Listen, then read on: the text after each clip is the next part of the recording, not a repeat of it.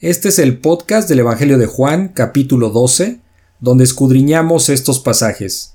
Jesús es ungido en Betania, el complot contra Lázaro, la entrada triunfal en Jerusalén, unos griegos buscan a Jesús, Jesús anuncia su muerte, incredulidad de los judíos y las palabras de Jesús juzgarán a los hombres.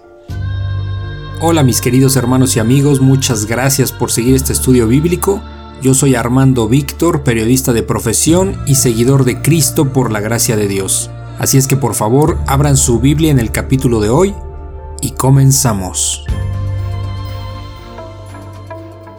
La Biblia Expositiva, un podcast donde estudiamos versículo a versículo la palabra de Dios. Sean ustedes bienvenidos.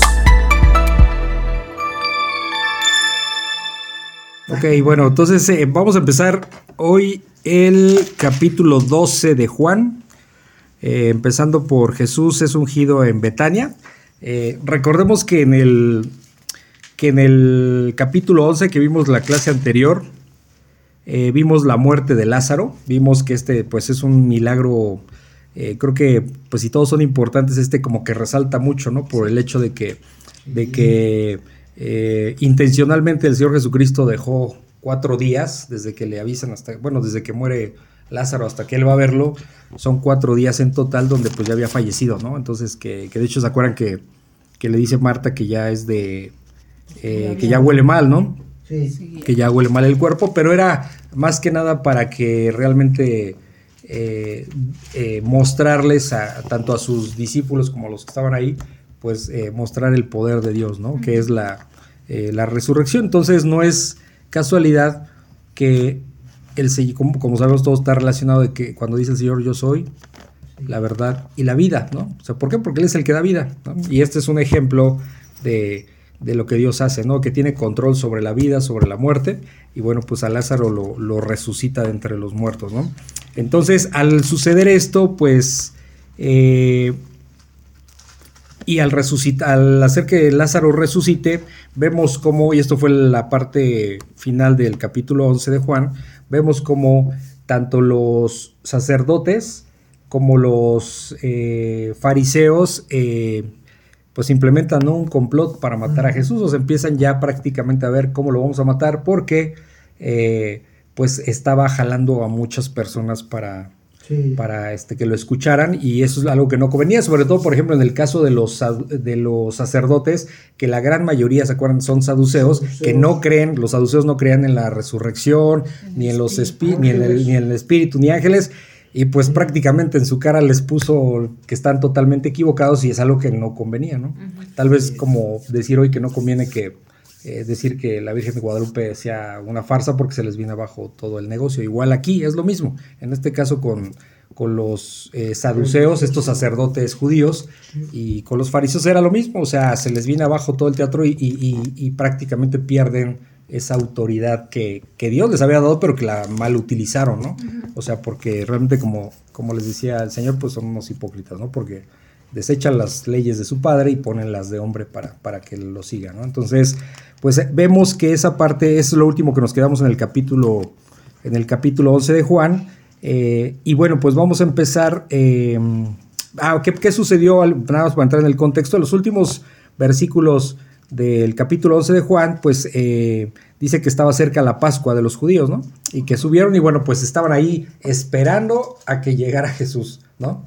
A ver si se atrevía este, a subir y la orden era, entre muchos judíos, avísenos si en el momento que éste llegue, porque eran muy despectivos para con el Señor, y, y, bueno, pues lo que querían era tomarlo preso, ya ni siquiera para juzgarlo, era ya para para este, hacer este juicio directo, ¿no? Pero ya totalmente premeditado, ¿no? No, se trataba de hacer eh, un juicio justo, sino más bien era matarlo. Esa era la consigna, por eso al final dice que era un complot para matar al Señor Jesucristo, ¿ok? Entonces, eso fue lo último que vimos en la clase pasada, el capítulo 11 de Juan, y ahora vamos a entrar al capítulo 12, ¿ok? Y bueno, Padre Santo, Señor, eh, agradecemos que podamos estar retomando nuevamente eh, los estudios después de de todo este fin de año. Agradecemos que, que tú estés con nosotros, Señor, y que puedas eh, instruirnos de acuerdo a tu palabra. Tu palabra es poder, es perfecta, Eh, y aquí tenemos la palabra profética más exacta, Señor. No hay error. Y gracias por ello, gracias porque nos tienes aquí eh, estudiando y nosotros considerando que, tú eres nuestro maestro y en ti ponemos este tiempo para que, para que tú nos instruyas, Señor, y a través de tu Espíritu Santo puedas eh, instruirnos y redarguirnos. Te damos gracias en el nombre de ti, Hijo Jesús. Amén. Ok. Bueno, el primer pasaje vamos a leerlo y como siempre nos regresamos para, para estudiarlo, para escudriñarlo. Jesús es ungido en Betania. Dice, seis días antes de la Pascua vino Jesús a Betania, donde estaba Lázaro, el que había estado muerto y a quien habían resucitado de los muertos. Y le hicieron allí una cena. Marta servía y Lázaro era uno de los que estaban sentados a la mesa con él. Entonces María tomó una libra de perfume de nardo puro, de mucho precio, y ungió los pies de Jesús y los enjugó con sus cabellos, y la casa se llenó del olor del perfume.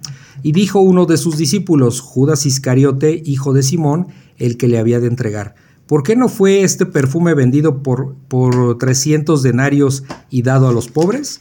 Pero dijo esto no porque se cuidara de los pobres, sino porque era ladrón y teniendo la bolsa sustraía de lo que se echaba en ella.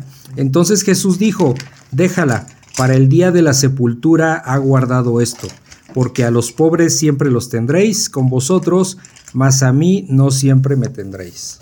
¿Ok? ¿Qué, qué, pueden comentar de este pasaje? ¿Qué está sucediendo aquí? Pues que Judas quería vender el perfume solo para robarse el dinero. Ajá, exactamente. Sí, hay varias cosas, hay, hay varios temas aquí, pero sí, uno de ellos es ese. Aquí cuando empieza eh, el capítulo 12 de Juan, donde dice seis días antes de la Pascua, lo cual nosotros entendemos que era el día sábado, ¿sí? El día sábado era este, eh, eh, donde se, da este contexto, dice, seis días antes de la Pascua, vino Jesús a Betania. Betania estaba muy cerca de Jerusalén, como a cuatro kilómetros, ¿sale? Oye, no, ¿la Pascua siempre va a ser en domingo? Eh, la Pascua empezaba la noche del jueves, ah. ¿sí? y terminaba la tarde del, viernes. ¿Sí? Ah, ok. Sí, por eso si nos echamos en el tiempo atrás, es en día sábado, cuando ah, dice seis días antes de la Pascua. ¿sí? A esto, ahorita no voy a entrar en ese tema porque, pero ya les había platicado los tiempos, cómo se manejaban según en Galilea y según en Jerusalén, ¿sí? O sea, en Judea. ¿Ok? Entonces son diferentes. Después, si quieren, este, volvemos a retomar ese tema para no, para no tardar. Pero, eh, eh, porque esa es parte de la, de la confusión que a veces hay de cuándo eran, qué día y todo esto, ¿no? Porque, este, entonces dice, seis días antes de la Pascua vino Jesús a Betania, donde estaba Lázaro. O sea, ellos eran de ahí, ¿sí? Lázaro, Marta y María. Dice, era Lázaro el que había estado muerto. ¿Por qué? Pues porque en el capítulo anterior vimos cómo el Señor Jesucristo lo resucitó. Eh, y a quien había resucitado de los muertos, ¿no? Dice el versículo 2, y le hicieron allí una cena. ¿A quién? Pues obviamente al Señor Jesucristo, ¿no? Ellos le prepararon una cena. Dice, Marta servía y Lázaro era uno de los que estaban sentados a la mesa con él. ¿Con quién? Pues con Jesús, con el Señor Jesucristo. Dice el versículo 3, entonces María tomó una libra de perfume de nardo. Una libra son 400, 454 gramos, ¿ok? 400, o sea, era un frasquito, 454 gramos. Y este nardo, eh, nardo puro, era, eh, era, una, era como un aceite y se extraía de una planta que venía de, creo que si no me equivoco, de la India. ¿sí? O sea, era caro, era, ahora sí que era importado y era un aceite caro, ¿ok? Era, era lujoso. Ahorita les voy a decir por qué, porque era caro. Dice, bueno, dice que en el versículo 3, entonces María tomó una libra de perfume de nardo, de nardo puro, de mucho precio. ¿Sí? Fíjense que aquí, eh, hay, no, aquí no voy a saber cómo explicar esto, pero la libra son 454 gramos. Pero eh, en algunas este, Biblias de, de estudio, que estaba yo revisando dice que eran 270 gramos. Entonces la verdad es que no sé ahí, ya no supe por qué, por qué había esa diferencia de gramaje, pero bueno, más, eso no es tan relevante, solo es ahí como un breviario. El punto era que era eh, un perfume eh, de nardo puro que era caro, ¿no? Porque este, Entonces dice que bueno, eh, y dice que este perfume eh, fue ungido en los pies de Jesús, ¿sí? fue ¿Sí? derramado. ¿Sí? O sea, derramado, extendido, ¿sí? Ese era ungir, ¿no? Este, ya ven que hoy día, pues, no sé, hay unas pomadas que dicen que es un ungüento, ¿no? Que Ah, tiene que ver un sí. poco en ese sentido, ¿no? O sea, el, el- en una zona dolorida te esparcen la, la pomada, digamos, ¿no? En este caso era un aceite y bueno, eso es, eh, eh, que era ungido, eh, aquí fueron ungidos los pies de Jesús, dice, y los enjugó con sus cabellos. Enjugar, pues es secar, ¿no? Tal cual, secar. Con sus cabellos secó, con su cabellera, secó lo- los pies de Jesús, del Señor Jesucristo, ¿ok? Sí. Dice, y la casa se llenó del olor del perfume, Mm. ¿ok? Dice, eh, dice versículo 4, y dijo uno de los discípulos, Jud- ¿quién dijo? Judas, Judas. Iscariote, el hijo de Simón, el que había de entregar, o sea, el que traicionó a Jesús. Dice, ¿por qué no fue este perfume vendido por 300 denarios y dado a los pobres? O sea, él le está preguntando que por qué no se vendió, o sea, cuestiona, o sea, cómo tiraste, cómo se te ocurre tirar Tanto sobre los pies de- del Señor Jesús, desperdiciar, entre comillas, Sí. desperdiciar ese perfume que hoy día, si sacamos la cuenta, son como 62 mil pesos mexicanos, ¿ok? Algo así como, pa- para quien nos escucha y que no esté en México, como 3 mil, como tres, más o menos como 3 mil 100 dólares americanos. Pues era caro, ¿me explico? Entonces dice, eh, dice, ¿y por qué no se vendió esto por 300 denarios y fue y se hubiera dado a los pobres, no? Dice, pero aquí yo igual no lo explico, el texto lo va a decir solito, dice el versículo 6, pero dijo esto no porque se cuidara de los, de los pobres, o sea, no porque le interesaran mucho los pobres, pobres. sí, dice, sino porque era ladrón, o sea, este Judas Iscariote era ladrón, eh, no era ningún altruista, no era que si- quisiera hacer el bien para los pobres, era un ladrón tal cual, el Señor Jesucristo lo sabía y lo permitió, porque Sí. todo tenía un propósito, iba a tener su, ahora sí que su recompensa, en este caso negativa. ¿no? Entonces, a veces pensamos eh, que hay hoy día personas que a lo mejor les va muy bien económicamente y ellos se sienten que pues Dios les da todo, pero no es así. El Señor está permitiendo todo eso, pero va a venir un juicio y de eso nos- no, no nos podemos librar. ¿Sí? En este caso Judas, igual que los otros 11 apóstoles, estuvo cerca del Señor Jesucristo y era un ladrón. Y el Señor lo sabía perfectamente, o sea, no, no, a él no se le pasa nada, pero le permitió todo ese tiempo, ¿sí? Y tuvo al final su, su juicio. Entonces, dice el versículo 6, pero dijo esto no porque se cuidara de los pobres, como les digo, no porque tuviera mucho interés en ayudar a los pobres, sino porque era ladrón y teniendo la bolsa, ¿cuál bolsa? Pues ellos como grupo este, tenían ofrendas, entonces era- digamos que era como el, Tesorero. era el tesorero, básicamente, era el que guardaba el dinero y él se encargaba del cuidado del dinero, entonces pues él tenía el dinero, pues de ahí se agarraba, ¿sí? ¿ok? Agarraba el dinero. Dice, entonces teniendo la bolsa, a, esos, a esa bolsa se refiere a la bolsa del dinero, sus, eh, sustraía de lo que se echaba en ella, y dice el versículo 7, entonces dijo Jesús, o sea, le dijo, a- eh, Jesús le dice a Judas, déjala, o sea, deja que, Que lo haga, sí. Para el día de mi sepultura ha guardado esto, ¿sí? Para el día de mi sepultura, ¿por qué? Porque, eh, por ejemplo, los judíos no embalsamaban los cuerpos como los egipcios, por ejemplo, ¿sí? Sino que so- so- solo eh, los... Sí, les ponían algunas vendas, todo, pero no era no eran embalsamados. Por ejemplo, cuando este eh, cuando Lázaro salió se pudo mover. Si hubiera estado totalmente amarrado, pues no sé, ayúdenme a salir de aquí, ¿no? O sea, no se podía, ¿sí me ok. explico? Entonces, pero él se pudo zafar fácilmente porque sí traía vendas, pero no. Pero entonces esta Marta y María entendían más que los apóstoles, ¿no? O sea, en cuanto a que Jesús ya iba a No, bueno, sí hay cosas, sí hay cosas de fe que van a venir más adelante, pero aquí, aquí en específico ellos no- ella no estaba entendiendo Ah, nada. no lo hacía por no, eso, como no, por no, no, no, no, no, no, ella no, Ah. eh, eh, saben, saben cómo que fue, se acuerdan cuando, cuando el, cuando el sumo sacerdote dijo, es mejor, lo vimos en los capítulos anteriores, es mejor que muera un hombre Ah, sí. por este por, Israel en lugar de que todo el pueblo él lo decía este justificando el que querer asesinar a Jesús pero de algo- él No ni enterado de que así iba a ser pero él ni sabía. Él lo dijo en un sentido negativo Sí. pero el Señor pero ¿por qué? ¿Por qué, ¿Por qué fue él? Porque era el sumo sacerdote y era el que podía hablar en nombre de Dios. Y él, sin haberse dado cuenta, hizo, hizo una profecía Sí.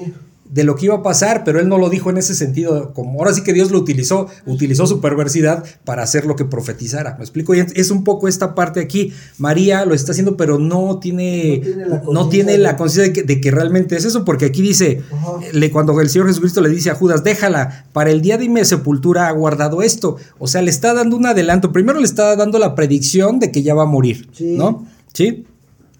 Y eso es lo que se hacía a los difuntos, se les, se les ofrecía, sí, Ah. porque también eso lo, eso lo vamos a ver más adelante, hay que, eh, donde, donde María Magdalena es la primera que llega muy temprano al, al sepulcro y ya está vacío. O sea, no hubo, vamos a decirlo así, no hubo el tiempo para darle, este, ponerle...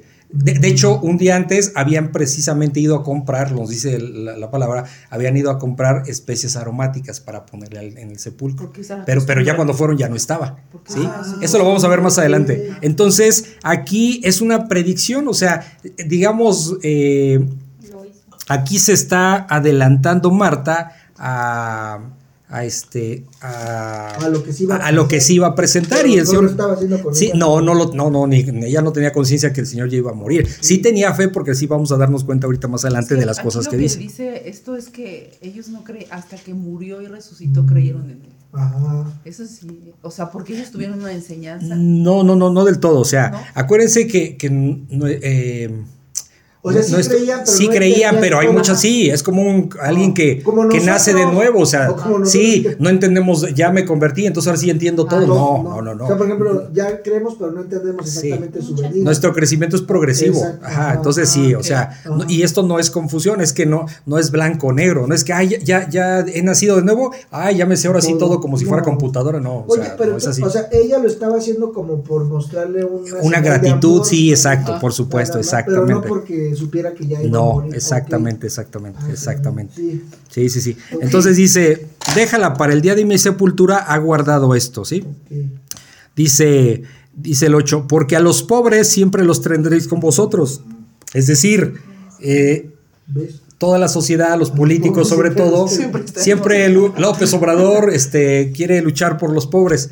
Eh, vamos a- no nos vamos a meter en política, es bueno luchar por los pobres, pero esos nunca se van a acabar. No, Fíjate, Sí. este es contra la prosperidad que tanto Sí, exacto. Entonces, Pobre siempre va a haber. Siempre. ¿Sí? Entonces dice, pero a mí, dice, más a mí no siempre me tendréis. O sea, pobre siempre habrá, siempre. Sí. Siempre, siempre. O sea, hasta el fin Hasta del el mundo fin del mundo. habrá pobres. Eso no, nadie va a acabar con, con esa su situación. palabra, te fijas, él lo Sí. dijo. Dice, y a mí no siempre me tendréis. ¿Sí? Entonces, o sea, deja que haga eso, ¿sí me explico? Sí. Entonces O sea, aquí era una muestra de vale. amor, como dices, era una muestra de amor de Marta hacia, hacia el Señor. O sea, ayudar sí se vale, Claro. pero no vamos a resolver la Sí. pobreza. Siempre va a haber en, en los Sí. semáforos, o sea, si Sí, siempre va a haber. diario, va a haber otros semáforos. Sí, va. exacto. Pero esa muestra de amor es como, no sé, a lo mejor hoy día ustedes vienen a cenar y yo saco, Claro. digo, no, aquí no hay botellas de vino, pero, pero saco el mejor vino que tengo para Claro. ofrecérselos. Dice, ay, o sea, eso es una, un- Gratitud. una gratitud. Dice, ay, mira, sí, o sea, sí nos estiman, ¿no? Sí. O sea, sí. No, entonces damos naranja y ¿Sale? Es María. ¿Eh? María, perdón, María, No, perdón. Marta, ¿no? Sí, María.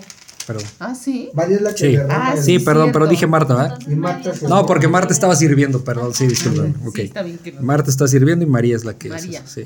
Oh. Eh, perdón, estoy diciendo que Marta. Ok, dice, eh, bueno, vamos al versículo 9, el complot contra Lázaro. Y pobre Lázaro, aquí la van a agarrar contra él. Dice, gran multitud de los judíos supieron entonces que él estaba allí y vinieron no solamente por causa de Jesús, sino también para ver a Lázaro, a quien había resucitado de los muertos.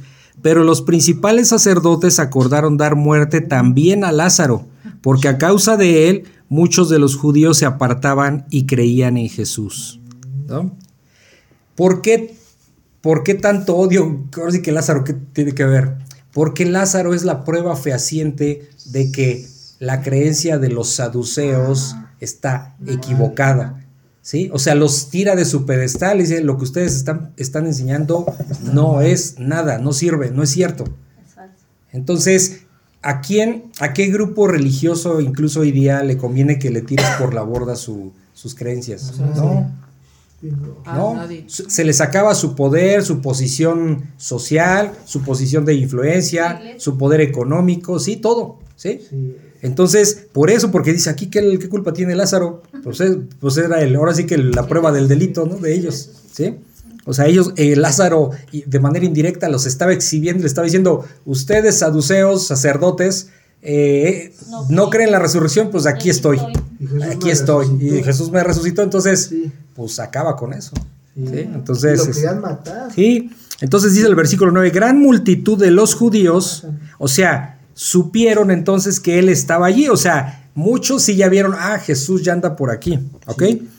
Y vinieron, pero el, el hecho de haber venido toda esta gran multitud no solamente era por ver a Jesús, sino también a Lázaro. ¿Qué implicaba? Pues a ver, o sea, lo resucitaron, ¿dónde está el que al que resucitaron? ¿no? Yo creo que sería una cuestión hasta humana, digamos, no es que esté tan correcto, pero sería humano, pues a ver dónde está el que resucitó. ¿no? Lógica. ¿no? Lógica, sí. No solo de ver al que, el que hizo la obra, sino también pues la evidencia, La ¿no? La, la prueba exactamente que era Lázaro. Dice, a quien había resucitado de los muertos, refiriéndose a Lázaro. Dice el versículo 10, pero los principales sacerdotes, por eso es importante entender cuál era su creencia, porque los principales sacerdotes eran saduceos, Saduceos. que otra vez no creían en la resurrección, ni en los ángeles, ni en el espíritu, ¿ok? Entonces, dice el versículo 10 otra vez, pero los principales sacerdotes acordaron, se pusieron de acuerdo, para dar muerte también a Lázaro, por eso mismo que acabo de explicar. Dice el versículo 11, porque a causa de él, o sea, a causa de Lázaro, muchos de los judíos, bueno, de Lázaro y obviamente del Señor Jesucristo, ¿no? Va de la mano ahí esta obra, porque a causa de él, muchos de los judíos se apartaban y creían en Jesús. ¿Qué significa que muchos judíos se apartaban? Se apartaban de la religión, ¿sí? O sea, se apartaban de esas creencias De lo religioso. de lo religioso que traían, sí, y creían en Jesús, entonces estaban perdiendo poder, ¿por qué? Porque pues, ya no me hacen caso, porque ya dicen que no creen en lo que nosotros enseñamos y se nos están Y- yendo. Y ¿sí? solo como que los principales serían con su orgullo, ¿no? Porque no, Sí. nosotros somos los meros buenos. Sí, sí, sí. ¿Ok? Luego viene el versículo 12, la entrada triunfal en Jerusalén. La entrada triunfal en Jerusalén. Dice, el siguiente día, grandes multitudes que habían venido a la fiesta, al oír que Jesús venía a Jerusalén, tomaron ramas de palmera y salieron a recibirle y clamaban, Osana, bendito el que viene en el nombre del Señor, el Rey de Israel. Y ello, y perdón, y halló Jesús un asnillo y montó sobre él, como está escrito, no temas, hija de Sión, he aquí tu rey viene, montado sobre un pollino de asna. Estas cosas no las entendieron sus discípulos al principio, pero cuando Jesús fue glorificado, entonces se acordaron de que estas cosas estaban escritas acerca de él y de que se las habían hecho. Y daba testimonio la gente que estaba con él cuando llamó a Lázaro del sepulcro y le resucitó de los muertos, por lo cual también había venido la gente a recibirle, porque había oído que él había hecho esta señal, pero los fariseos dijeron entre sí, ya veis que no conseguís nada, mirad, el mundo se va tras él. ¿Sí? Sí. Entonces, esto aquí viene, pues, eh, estamos viendo ya la recta final de la vida del Señor Jesucristo, donde, pues, pues yo creo que todos los, todos los, siempre vemos en las películas de, que salen en Semana Santa sobre la vida del Señor Jesucristo, esta escena es muy icónica, vamos a decirlo así, en el cine, donde entra en un burrito, ¿sí? Eh, eh, Montado. ha, ha montado, eh, entra a Jerusalén, ¿sí? Pero la verdad que así en las películas no sale igual que en la Biblia. O sea, pasan algunas cosas, pero Ah, no, no, no, no, no. O sea, como siempre les digo, las películas no son para este, instruirnos, solo, solo es para recordar a lo mejor por referencia ciertas cosas. No, ja- jamás podemos ir a las películas, a- jamás, jamás, jamás, para Pero pensar ciertas cosas. una, ¿verdad que se- No. Ah, ah, Hay unas, hay unas películas Buenas. que Sí, sí, adelante. adelante. Hay unas películas que sí habla, por ejemplo, el Evangelio de Juan, el de Lucas. Hay unas muy buenas. Y, y que sí hacen, eh, que hacen todo lo que aparece ahí, sí es casi De hecho, textual en la palabra de Dios. Sí. Este, entonces sí, hay, hay unas películas buenas, pero que es que hacen total referencia a la palabra de Dios y no distorsionan nada. Pero eh, en general uno no se puede ir sobre películas, o sea, no, eso sería como hasta blasfemo, ¿no? Empezar a, a, este, a hacer caso a películas, o sea, No, no, no, pero no. o sea, que la religión, no le conviene a la tele, no le conviene a nadie que, eh, que el cine proyecte algo de la Biblia. O sea, Les conviene porque Pues- se convierte. O sea, no, no se Pues acuérdense que esta es una guerra espiritual. Ajá. Ahorita ya estamos viendo que todo lo que tiene que ver con series de. Netflix, con el mismo Disney, este, y en fin, películas en general, este, estamos hablando de una parte espiritual donde están en contra de Dios. O sea, hemos visto, y, y si no, no me acuerdo si ya lo vieron ustedes, pero hay una parte, creo que se llama El Mundo según Marvel, un hermano Ah, de sí, Cristo, sí que estuvo en Ah. Hollywood y explica el detalle. Yo, te, te impresiona ver el análisis que hace de cómo las películas de Marvel son blasfemas. O sea, no, no te puedes... Y, y a mí lo que me sorprende no es tanto que sean blasfemos, sino que detrás de eso hay un... Hay un hay un, hay un excelente entendimiento de la palabra, pero para torcerla, porque no es posible. O sea, e- esto lo hizo alguien que sí sabe la palabra de Dios, y eso es lo que a mí me sorprendía, que obviamente está Satanás detrás de todo eso, sí, para burlarse de Jesús. Entonces, prácticamente ahorita, pues todo, todo eso va, en- eh, cada vez se está in- intensificando más ir en contra de, las, de los designios de Dios, ¿no? Sí. ¿Ok? Entonces, bueno, eh, otra vez el versículo 10 dice, pero los principales sacerdotes, que son saduceos, acordaron dar muerte también a Lázaro porque a causa de él muchos de los judíos se apartaban, de la religión, y creían en Jesús, ¿ok? Y este, ah, perdón, pero ya eso ya lo habíamos pasado, pero se me, perdón, perdón, se me, me resbalé. Entonces, eh, vimos el versículo eh, 12, donde es la entrada triunfal en Jerusalén, ¿ok? Dice, al siguiente día, que pues ya sería domingo, porque el anterior fue el sábado, el siguiente día, grandes multitudes, ¿sí? Que habían venido a la fiesta. ¿Por qué dice grandes multitudes, ¿sí? ¿Y por qué no dice una gran multitud? ¿Por qué habla en plural, siendo multitudes? porque Porque eran de lugares diferentes. Exacto. Porque como era la fiesta, la Pascua se venía, venían de diferentes regiones. Ah. Venían judíos de otras partes de Palestina o tal vez más lejos. Y venían también lo que le llamamos prosélitos, que era un Sí. prosélito, alguien que no era judío, pero que había adoptado la, la religión judía, incluyendo que se circuncidaba. ¿Sí? Entonces eran prosélitos y venían. Por eso dice multitudes. ¿sí? Hemos visto en la palabra de Dios que habla de gentes.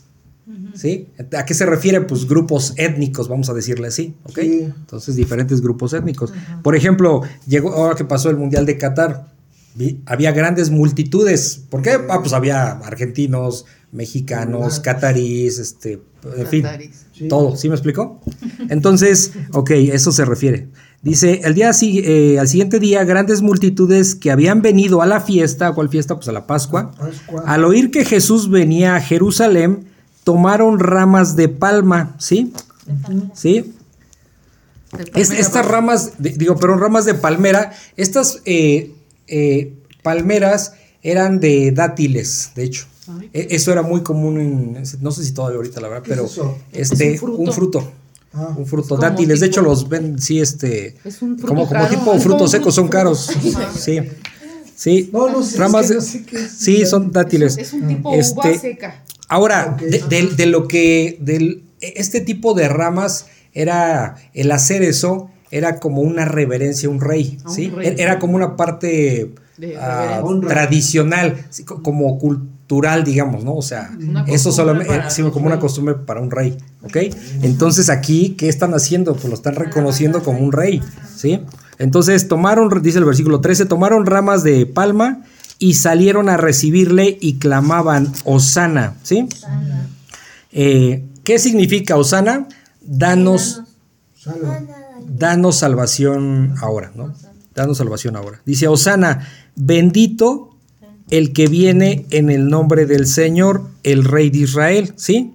Sí. Sí, ya lo reconocieron como, Eh. Pero, por ejemplo, ahí la duda es, Ajá. o sea, muchos de que lo aclamaron a la mera hora cuando ya lo, lo entregaron, esa multitud que sí lo seguía, Que era fue- la misma que después lo entregó. la mismita, Sí. sí. O sea, entonces no le creían. Obviamente estamos hablando que hay quien sí se arrepintió, ¿no? O sea, sí entendemos, pero estamos hablando en general. En general. Había multitudes que lo seguían, Ajá. pero recordemos que eso lo, lo vimos aquí mismo en Juan, que decía que el Señor no tenía necesidad de que nadie le dijera lo que había en los hombres, porque él sabía perfectamente lo que había.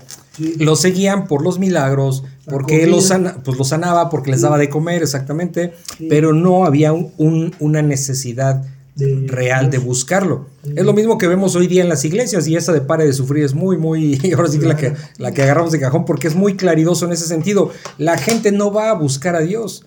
La gente agarra de pretexto a Dios, pero lo que está buscando es Beneficio. prosperidad económica, Salud. este, negocios, salud, Sí. eh, bienestar familiar, en fin.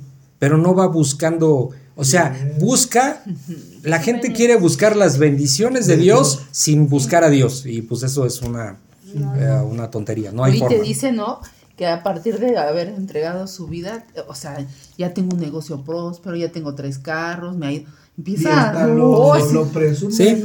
Entonces, toda esta, como dices, toda esta multitud, Sí. gran parte, y es que de hecho cuando uno analiza la parte de cómo se manejan las multitudes, porque hay muchos, eh, eh, ¿Teólogos? no, no, no, hay muchos eh, filósofos o analistas referente al comportamiento de las masas y te hacen ver que no es lo mismo cuando tú te comportas a nivel personal Cuando que te comportas en una multitud. En una multitud te vuelves parte de Te y lo que hacen los otros te contagias. ¿Me explico? Sí. Te camuflajeas, sí, te, ¿eh? sí, te camuflajeas ahí y te vuelves otro, ¿sí?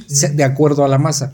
Entonces, aquí lo que dice, bendito el que viene en el nombre del Señor, el Rey de Israel, y todos adorando a Dios. Pero no significa que todos eran verdaderos creyentes, ¿ok? Solo se dejaban a ir ahí por... Ahora, también hay otra cuestión.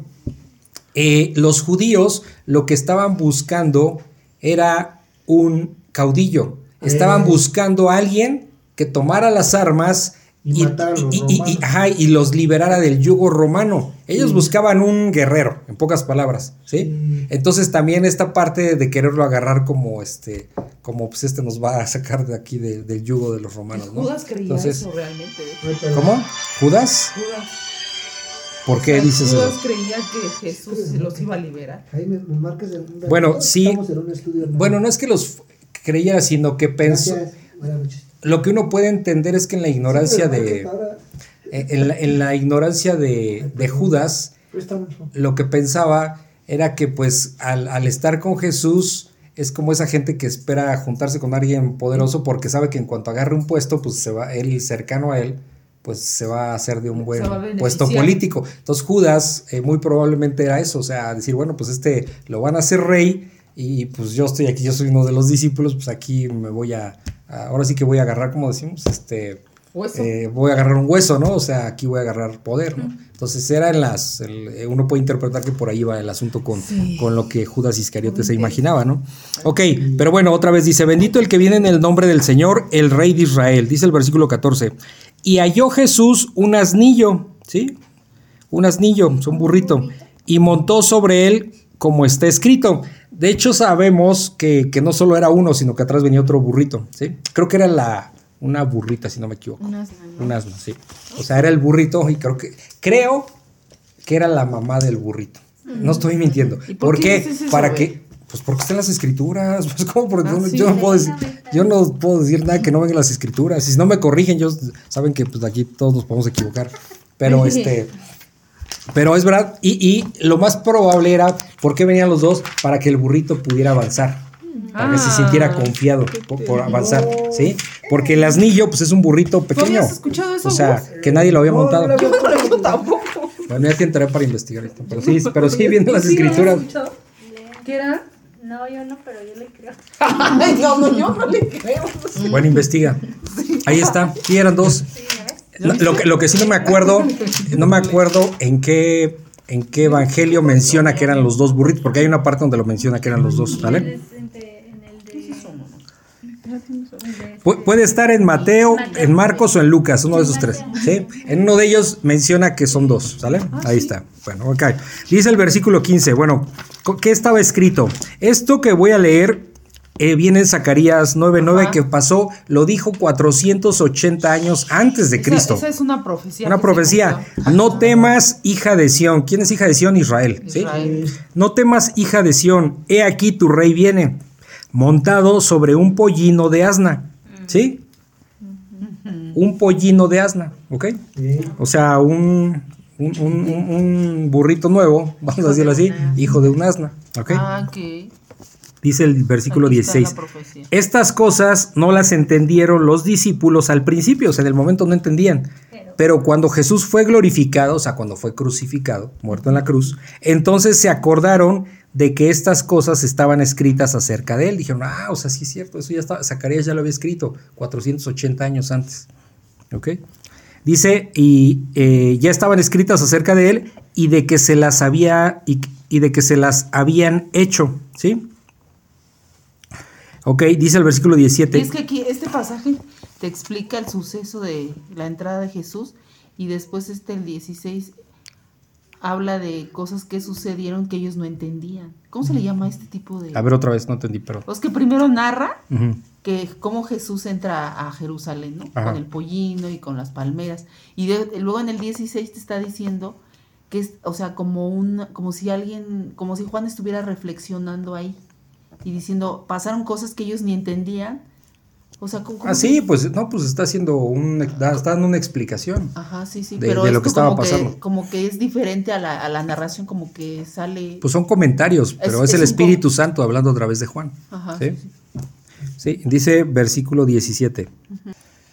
Entonces, Ok, die- eh, 17. Bueno, pero entonces ya vimos que está en, en Mateo 21, Seis. 21, 6. 21, 6, este, por- 21, 6 o 9 por ahí. Sí. Está este, que viene es el pollino y el asna, ok, que son dos. Lo- la duda ahí que tenía Laura que decía que no, 21, dónde estaba. 6 y los Ajá. Mateo 21.6, por ahí anda. Ok, entonces, perdón, seguimos, retomamos aquí, hicimos un paréntesis, versículo 17, aquí de, de Juan 12, 17. Y daba testimonio la gente que estaba con él cuando llamó a Lázaro del sepulcro y le resucitó de los muertos. O sea, todas estas personas que vieron esa resurrección de, Lázaro, pues decían, eh, estaban dando testimonio de que era verdad, ¿me explico? O sea, eran los testigos oculares. Dice el versículo 18, "Pe- por lo cual también había venido la gente a recibirle. O sea, como veían que mucha gente estaba dando testimonio, pues también fueron a recibir allá a Jesús. Porque había oído que él había hecho esta señal. O sea, ahora sí que por oídas se enteran y pues más personas van ahí, ¿ok? Dice el van a, recibirle a, eh, la entrada a Jerusalén. Dice el versículo 19, pero los fariseos dijeron entre sí, ya veis que no conseguís nada, mirad, el mundo se va tras él, ¿sí? Eh, no se había conseguido nada, todavía no lo mataban. Y dice, el mundo se va con él. O, el mundo es obviamente una expresión general de decir, pues mira, todo el mundo se va con él. Aunque, este... Pero eso les daba miedo porque Jesús tenía como que sí jalaba las multitudes. Sí, algo que vemos con este historiador Fabio, Jo- Fabio Josefo, Flavio, perdón, Flavio Josefo, era un historiador eh, judío, pero no creyente en Cristo, aclaramos, era incrédulo, o sea, no creía en Cristo, Ajá. Pero eh, es un buen historiador y, y él da mucha referencia de esa época. Dice que cuando se hacía la, la- la- la fiesta de la, de la Pascua, más o menos llegaban 3 millones de personas. Entonces no eran poquitos. Sí, o sea, no tiene nada que ver, pero otra vez, las películas que vemos en la tele se quedan cortas. Sí, o sea, con sí. tanta gente que había. ¿sí? Sí. Entonces eran 3 millones lo que él documentó que, se- que, llegaban ahí a, a Jerusalén. Entonces estamos hablando cu- cuando, aquí los fariseos están diciendo, pues miren, ya ven que no pasó nada, todo el mundo se va con él. Estamos hablando que una multitud, una mega multitud había, ¿no? de que da de- el alimento a, a las personas con cinco panes y tres. O sea, las películas. Sí. o sea, parece, ¿no? Pero la Biblia te dice que es- son, Son más. o sea, Bueno, no, no, o sea, a ver, en, en- en- en la- No, los las- alimentos, ahí sí está marcado cuántas ¿Cuántas personas eran. Pero me Cinco mil, no, no, por pero ejemplo. me refiero que las películas nunca te sacan esos detalles. No, es, no, ya dejemos de hablar de películas porque sí, o sea, son como referencias, pero pues no es nada que nos interese, digamos, ¿no? O sea, son como referencias. Porque al final no, no tiene nada que ver con, con las escrituras. O sea, hay unos que se acercan, que sí nos dan un bosquejo de cómo son, de cómo pasó, pero hasta ahí, o sea, no, no otra cosa. Ok, dice eh, Juan 12:20, unos griegos buscan a Jesús. Había ciertos griegos entre los que habían subido a adorar a la fiesta.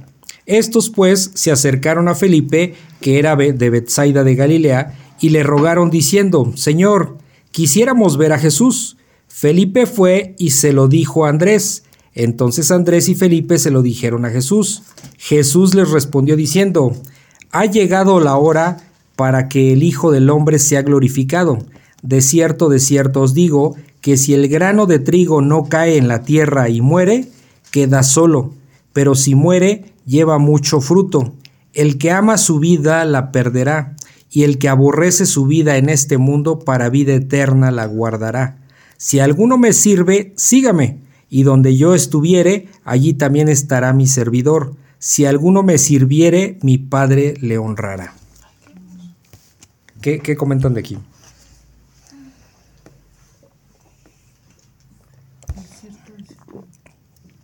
Aquí cuando dice en el versículo 27 que, que ahora, eh, ay no, perdón, discúlpeme, el versículo 20, donde dice, había ciertos griegos.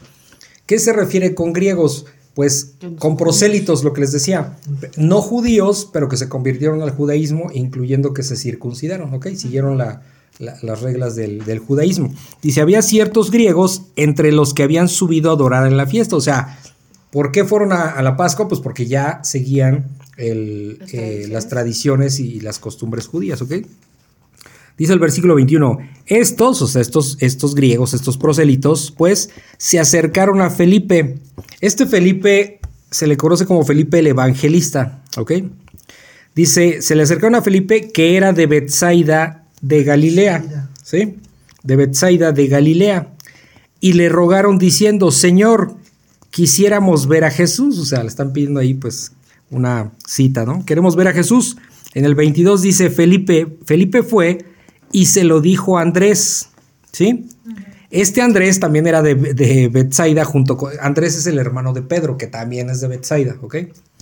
Dice, Felipe fue y se lo dijo a Andrés. Entonces Andrés y Felipe se lo dijeron a Jesús, ¿sí? ¿Ok? Eh, ¿qué, le están diciendo? Pues que unos griegos lo quieren ver. Dice el versículo 23, Jesús les respondió diciendo, ha llegado la hora. ¿La hora de qué? Jesús, Pues que De Jesús su- sea De que sea crucificado, sí. ¿sí? Del tiempo de, de morir en la cruz. Ha llegado la hora para que el Hijo del Hombre, o sea, el mismo, sea glorificado. ¿Qué es ser glorificado? Sea levantado en la cruz y muere en la cruz, ¿sí? Eso es ser glorificado. Dice el 24, de cierto, de cierto, de cierto os digo, acuérdense, esta parte de cierto, de cierto os digo es, es muy importante o sumamente importante que pongan atención a esto que les voy a decir. Era una frase que el Señor Jesucristo los repetía a sus discípulos cuando quería que pusieran mucha atención de, que lo que iba a decir era algo sumamente importante. Dice, que si el grano de trigo no cae en la tierra y muere, queda solo, pero si muere, lleva mucho fruto.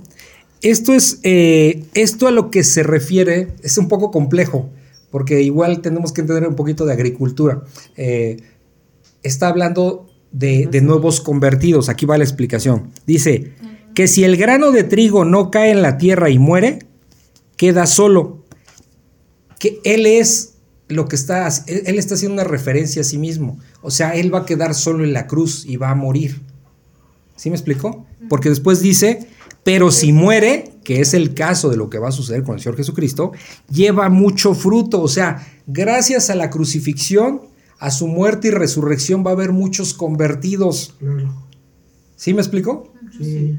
Eh, Cuando cae una semilla a la tierra, este, esa semilla va a dar fruto, va a crecer. Sí. ¿Sí? Entonces, eso es a lo que se está refiriendo, que si muere, lleva mucho fruto.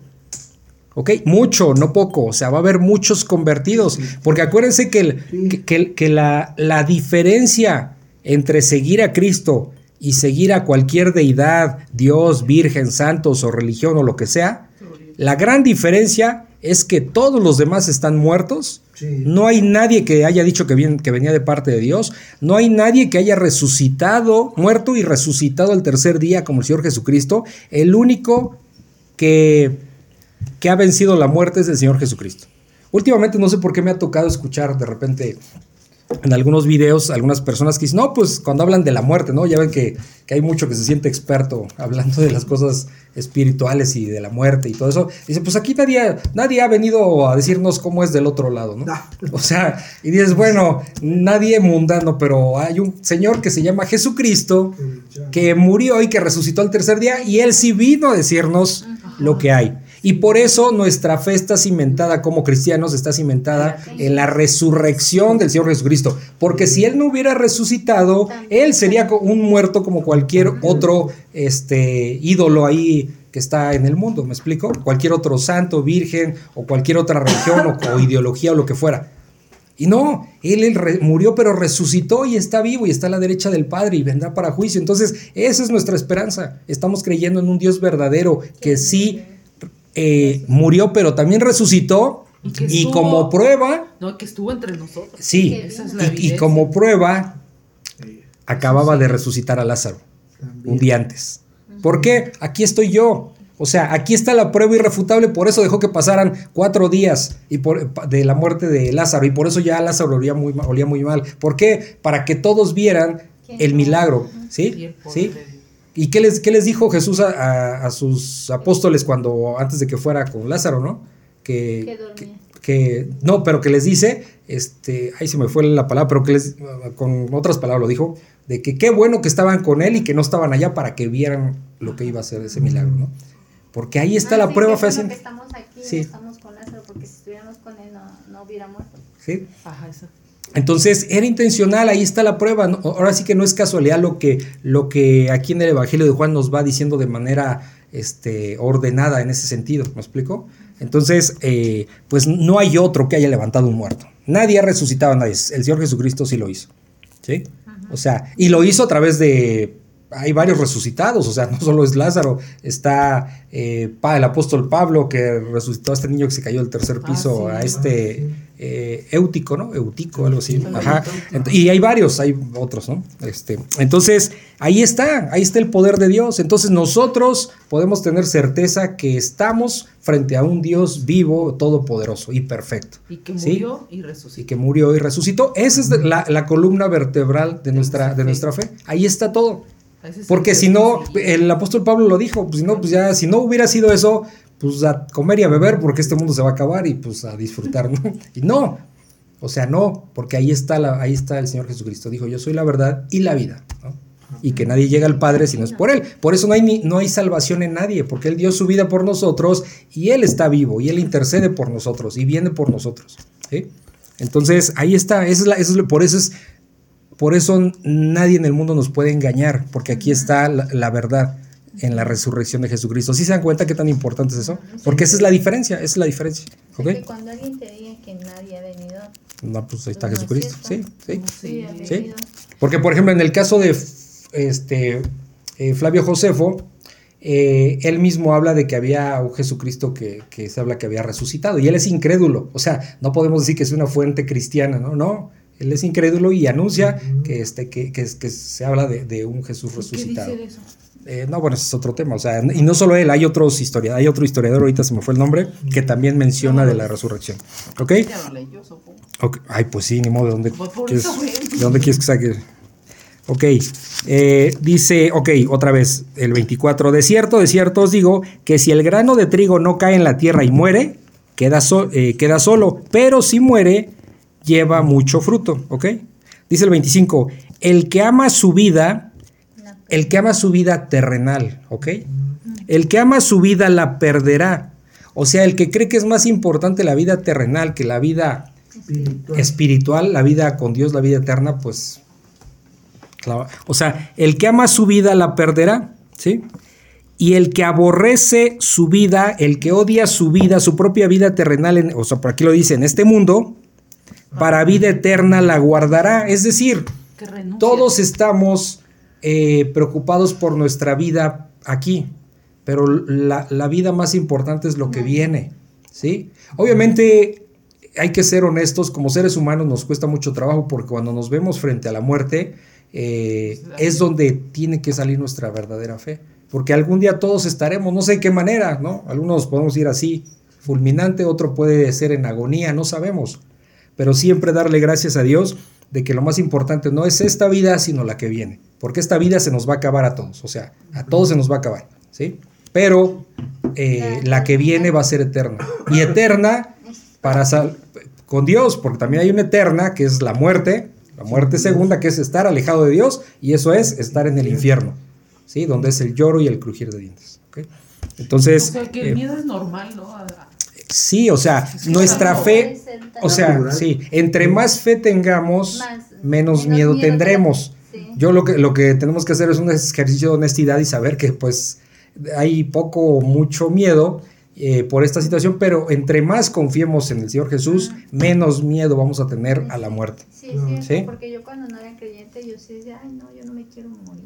O sea, dices que no quieres. Y ahora sí ya quieres morir. Entonces digo, pues en el nombre, leo lo que diga la voluntad de Dios, Ujú. porque esa es la voluntad de Dios, no mía.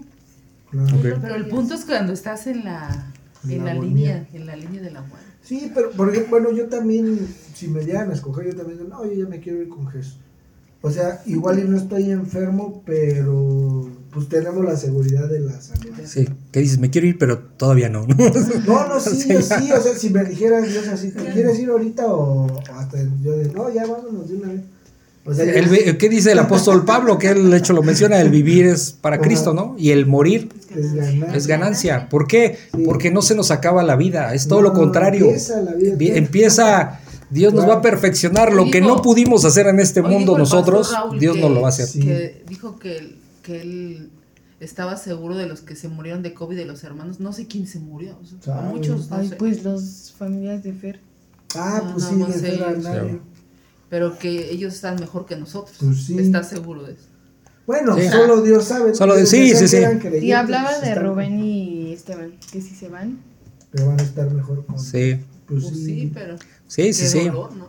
O sea, de que sí. duele, Sí. duele, porque los pero, amas. pero Sí. como dijo mejor. aquí Jesús, porque aquí dice, le, le explica a Marta, le dice, es que, ¿por qué, suf- ¿por qué lo dudas si se sabes que va a haber una vida Sí, eterna? O sea, no Pero es que cuando estás en la línea ya de entregar la vida yo creo que es normal ese miedo. A mí, ¿no? ¿sabes qué me cuesta más trabajo? No tanto así, digo, nunca he estado así a la, antes de al morir. borde, sí. Yo digo que no me afectaría, pero como tú dices ya la mera hora Sí. que... Yo digo que a mí lo que más me afecta de repente es en cuanto a lo que dice aquí Jesús, de que tienes preocupaciones del dinero, que te- a veces ese afán te hace estar muy metido en este plano. Sí. Y eso es lo que a veces te mueve. La, a mí me mueve eso así como de, híjole, ¿y ahora qué vamos a hacer el siguiente mes? Que no nos va. a-". O sea, no que, que ponga en primer lugar al mundo, pero sí te saca de tu fe. En lugar de decir, Sí, son los afanes de eso este no- en lugar de decir, no, yo confío en el Señor. Y siempre te lo da, pero siempre en nuestra forma. Sí, porque a veces ves, a- vas, ves hacia atrás y ya. Y siempre te lo da, o sea, Sí, o nunca nos ha faltado nada, pero a la mera hora sí. Sí, dices, sí, exacto. ¿verdad? Sí, ¿Verdad? Es- sí, Oye, sí, sí. oye, que fuimos a la casa hogar, Ajá. o sea, yo vi los platillos Sí. en el WhatsApp, luego ahí en la cocina y dices, no va a alcanzar". Éramos como 120 en total. Como 50 niños de la casa no hogar. alcanzar. Sí nos multiplica Dios, ¿verdad? No va a alcanzar. Pues en nombre de Dios. Sí. Yo hasta decía yo, pues igual ahí en la casa hay más ca- comida porque es una casa hogar, ¿no? Pues ahí en el... No, Ya empezaron a salir las ollas a... No, no, no. Yo vi comida y comida. Y sobró. Está sobró. Y sobró. Yo digo que Dios hace a veces Sí. milagros que ni cuenta nos Ni cuenta nos damos, sí, No, exactamente. yo Sí, estaba sí, sí. impresionada. Y otro hermano me dijo, es que Laurita yo vi bien poquitos guisados. Eh, ¿Y cómo se ¿Cómo le hizo? Sí, No, no, no. pues sí. Se O sea, porque es gracia Sí. Sí, exacto, sí. Sí, porque la Eh, gente lo pone de corazón. Entonces nosotros tenemos que confiar más en eso y es nuestro trabajo pedirle a Dios más que nos dé Pero no este, que, eso que- que- que más fe y que, que- Sí. que nos quite incredulidad porque Sí. eh, en la medida que estemos más confiados, sí, en la medida que estemos más confiados, eh, enfrentaremos Mejor la. mejor la muerte en ese sentido, ¿me explico? O no tendremos por qué estarnos preocupando, mejor dicho. Sí. Nos ocupamos de lo que Él nos pide aquí Ándale. y, y- y él no- y él- y no preocuparnos por Hay, un- otro. ¿no? hay una promesa, ahorita no me acuerdo en qué parte está, pero dice algo así de: Yo siempre te sustentaré. Ah. Te sustentaré, sí. De hecho, hay una, hay una alabanza, ¿no? De Ya hecho, hay una pues, sí, hay una alabanza. Sí. Pero es de Pero la sí, Biblia. pues es una promesa, Sí. o sea, nunca te va a faltar lo Es que indispensable. lo que suceda él ya lo sabe y es, y es para bien porque él es para bien. No, y nos sustenta en todo. En todo. En amanecer, en Eh. comer, en ir a trabajar, en regresar comiendo, en todo, absolutamente en todo. Sí. ¿sí? Entonces dice el versículo 25, el que ama su vida la perderá y el que aborrece su vida en este mundo para vida eterna la guardará. Ahí está, para vida eterna, no para una vida tan corta como aquí en la terrenal. Dice el, el versículo 26, si alguno me sirve, o sea, como un siervo, si alguno me sirve, Sí. sígame. ¿Sí? ¿Qué es seguirlo? Sí. Sí. escucharlo y obedecerlo. Eso sí. Otra, en otras palabras, que es seguirlo, aprender de su palabra y aplicar lo que dice su palabra. ¿ok? Entonces dice, si alguno me sirve, sígame, y donde yo estuviere, allí también estará mi servidor. ¿Sí? Nosotros ahora, el día de hoy que fuimos a la casa hogar, Dios es el que estaba ahí, porque nosotros, todo proviene de Dios, no somos nosotros. Y- No, y pues, todos estamos ahí conscientes que era gracias a Dios y todo lo que se estaba dando era gracias a Él, no gracias a nosotros. ¿ok? Sí, porque Él nos Entonces, lleva, porque si te preguntan, pues yo, yo tengo otras cosas que hacer, pero Sí. tú vas porque Dios lo Y con Sí. un corazón dispuesto. Dispuesto, sí. Entonces dice, y donde yo estuviere, allí también estará mi servidor. Entonces Dios está en esa casa hogar y Dios ahí nos tenía ahí sirviendo a nosotros, ¿ok? Dice, si alguno me sirviere, mi Padre le honrará. ¿No? ¿Qué es honrarle? Mostrarle respeto, ¿sí? Mostrarle respeto y consideración. O sea, Dios nos honrará. Imagínate qué bonito es eso, Sí. ¿sí? De poderle estar sirviendo porque somos fieles en esa parte, ¿no? Ok, entonces eh, nos vamos al versículo 27, Juan 12, 27. Jesús anuncia su muerte. Ahora está turbada mi alma. ¿Y qué diré? Padre, sálvame de esta hora. Mas para esto he llegado a esta hora. Padre, glorifica tu nombre. Entonces vino una voz del cielo, lo he glorificado y lo glorificaré otra vez. Y la multitud que estaba allí y había oído la voz decía que había sido un trueno. Otros decían, un ángel le ha hablado. Respondió Jesús y dijo, no ha venido esta voz por causa mía, sino por causa de vosotros. Ahora es el juicio de este mundo. Ahora el príncipe de este mundo será echado fuera.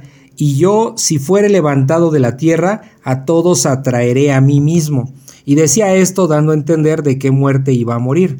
Le respondió la gente, nosotros hemos oído de la ley que el Cristo permanece para siempre. ¿Cómo pues dices tú que es necesario que el Hijo del Hombre sea levantado? ¿Quién es este Hijo del Hombre? Entonces Jesús les dijo, Aún por un poco está la luz entre vosotros, andad entre tanto que tenéis luz, para que no os sorprendan las tinieblas, porque el que anda en tinieblas no sabe a dónde va. Entre tanto que tenéis la luz, creed en la luz, para que seáis hijos de luz. ¿Ok? Sí. ¿Qué está pasando aquí? ¿Quién comenta algo?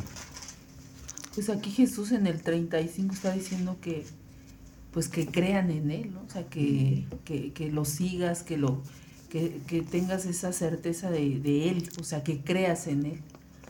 O sea, yo lo veo así como A lo, a lo largo, de hecho, Sí. a, a lo largo de. Aquí el, el tema es, eh, sí es correcto lo que dices, pero el tema es Jesús anuncia su muerte. Y el Señor Jesucristo se las anunció varias veces, no una, varias veces. Entonces dice el versículo 27. Di- Dime. dice que, bueno, en el 31 dice, ahora es el juicio de este mundo. Sí. Que es que cuando él muera va a vencer a Satanás. Algo así. Ah, vamos a explicarlo, ok, vamos Sí, por partes. luego- ajá, perdón, y también aquí donde dice que va a ser soltado. O sea, por eso ese. por No, eso- va a ser echado, ¿no? ¿Dónde ¿Te refieres al príncipe? Ajá, Va a ser echado fuera. que es, porque es el que gobierna ahorita. ¿A Este. eso se refiere? Ah, vamos, vamos por partes. A ver, vamos con el texto y ahorita vamos a resolver esas dudas que van a salir ahí, ¿ok? Para no adelantarnos. Dice el versículo 27, ahora está turbada mi alma, ¿sí? Eh, ¿Qué? ¿Qué es turbado? Como alterado, ¿sí? Sí, en su humanidad. Ah, sí, en su humanidad está turbada mi alma. ¿Y qué diré? Este, Padre, sálvame de esta hora. O sea, es lo que dice Jesús. No. O sea, no. No, no, no, no, no es lo que está pidiendo. Ahora, también no hay que confundir, porque Claro, sí. muchas veces pensamos que tiene miedo a morir en la cruz. Sí, a veces manejan Eso esa- no tenía miedo a morir en la cruz. El miedo era a Separar. separarse de su padre, porque fue la primera y única vez que se ha separado el Hijo del Padre. Cuando Jesús estaba en la cruz, ¿por qué se separó? ¿Por qué sabía que se iba a separar? Porque su Padre es santo, santo, santo, y Dios Padre no habita donde hay pecado. Y en el momento que Jesucristo iba a estar en la cruz, digo, digo iba porque estamos aquí en este recorrido histórico, vamos a decirlo así. eh, aquí todavía no está, todavía no lo crucifican. Cuando, va, cuando esté en la cruz, está cargado con todos los pecados de la humanidad. Y entonces el Padre no puede habitar donde hay pecado. Entonces por eso el Padre se aleja. Por eso El Señor Jesucristo se acuerda que dice, Señor, ¿por qué me has abandonado? ¿no? O sea, él sabía por qué. Exacto. Porque simplemente es una expresión Ajá. Y también humana, ¿me nos dice explico? ahí que cuando estamos en pecado, Dios se aleja de nosotros. sí. Sí. Pues por eso debemos rendir el pecado. Entonces dice, ahora está turbada, o sea, alterada mi alma, ¿y qué diré? Padre, sálvame esta hora, mas para esto he llegado a esta hora. Dice, o sea, él sabía, dice, pues, ¿cómo le voy a decir eso? No le voy a pedir que me salve de aquí, pues si para eso vine.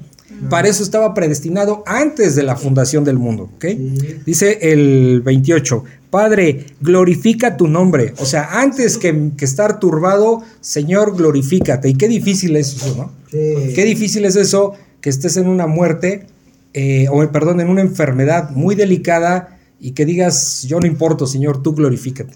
Sea, qué difícil es eso, ¿no? O sea, Dios quiera que al que pase o que pasemos una situación así, pues no- nos dé esa fe para, para estar seguros que, que no nos aferremos a esta vida, sino, sino a la que viene, ¿no?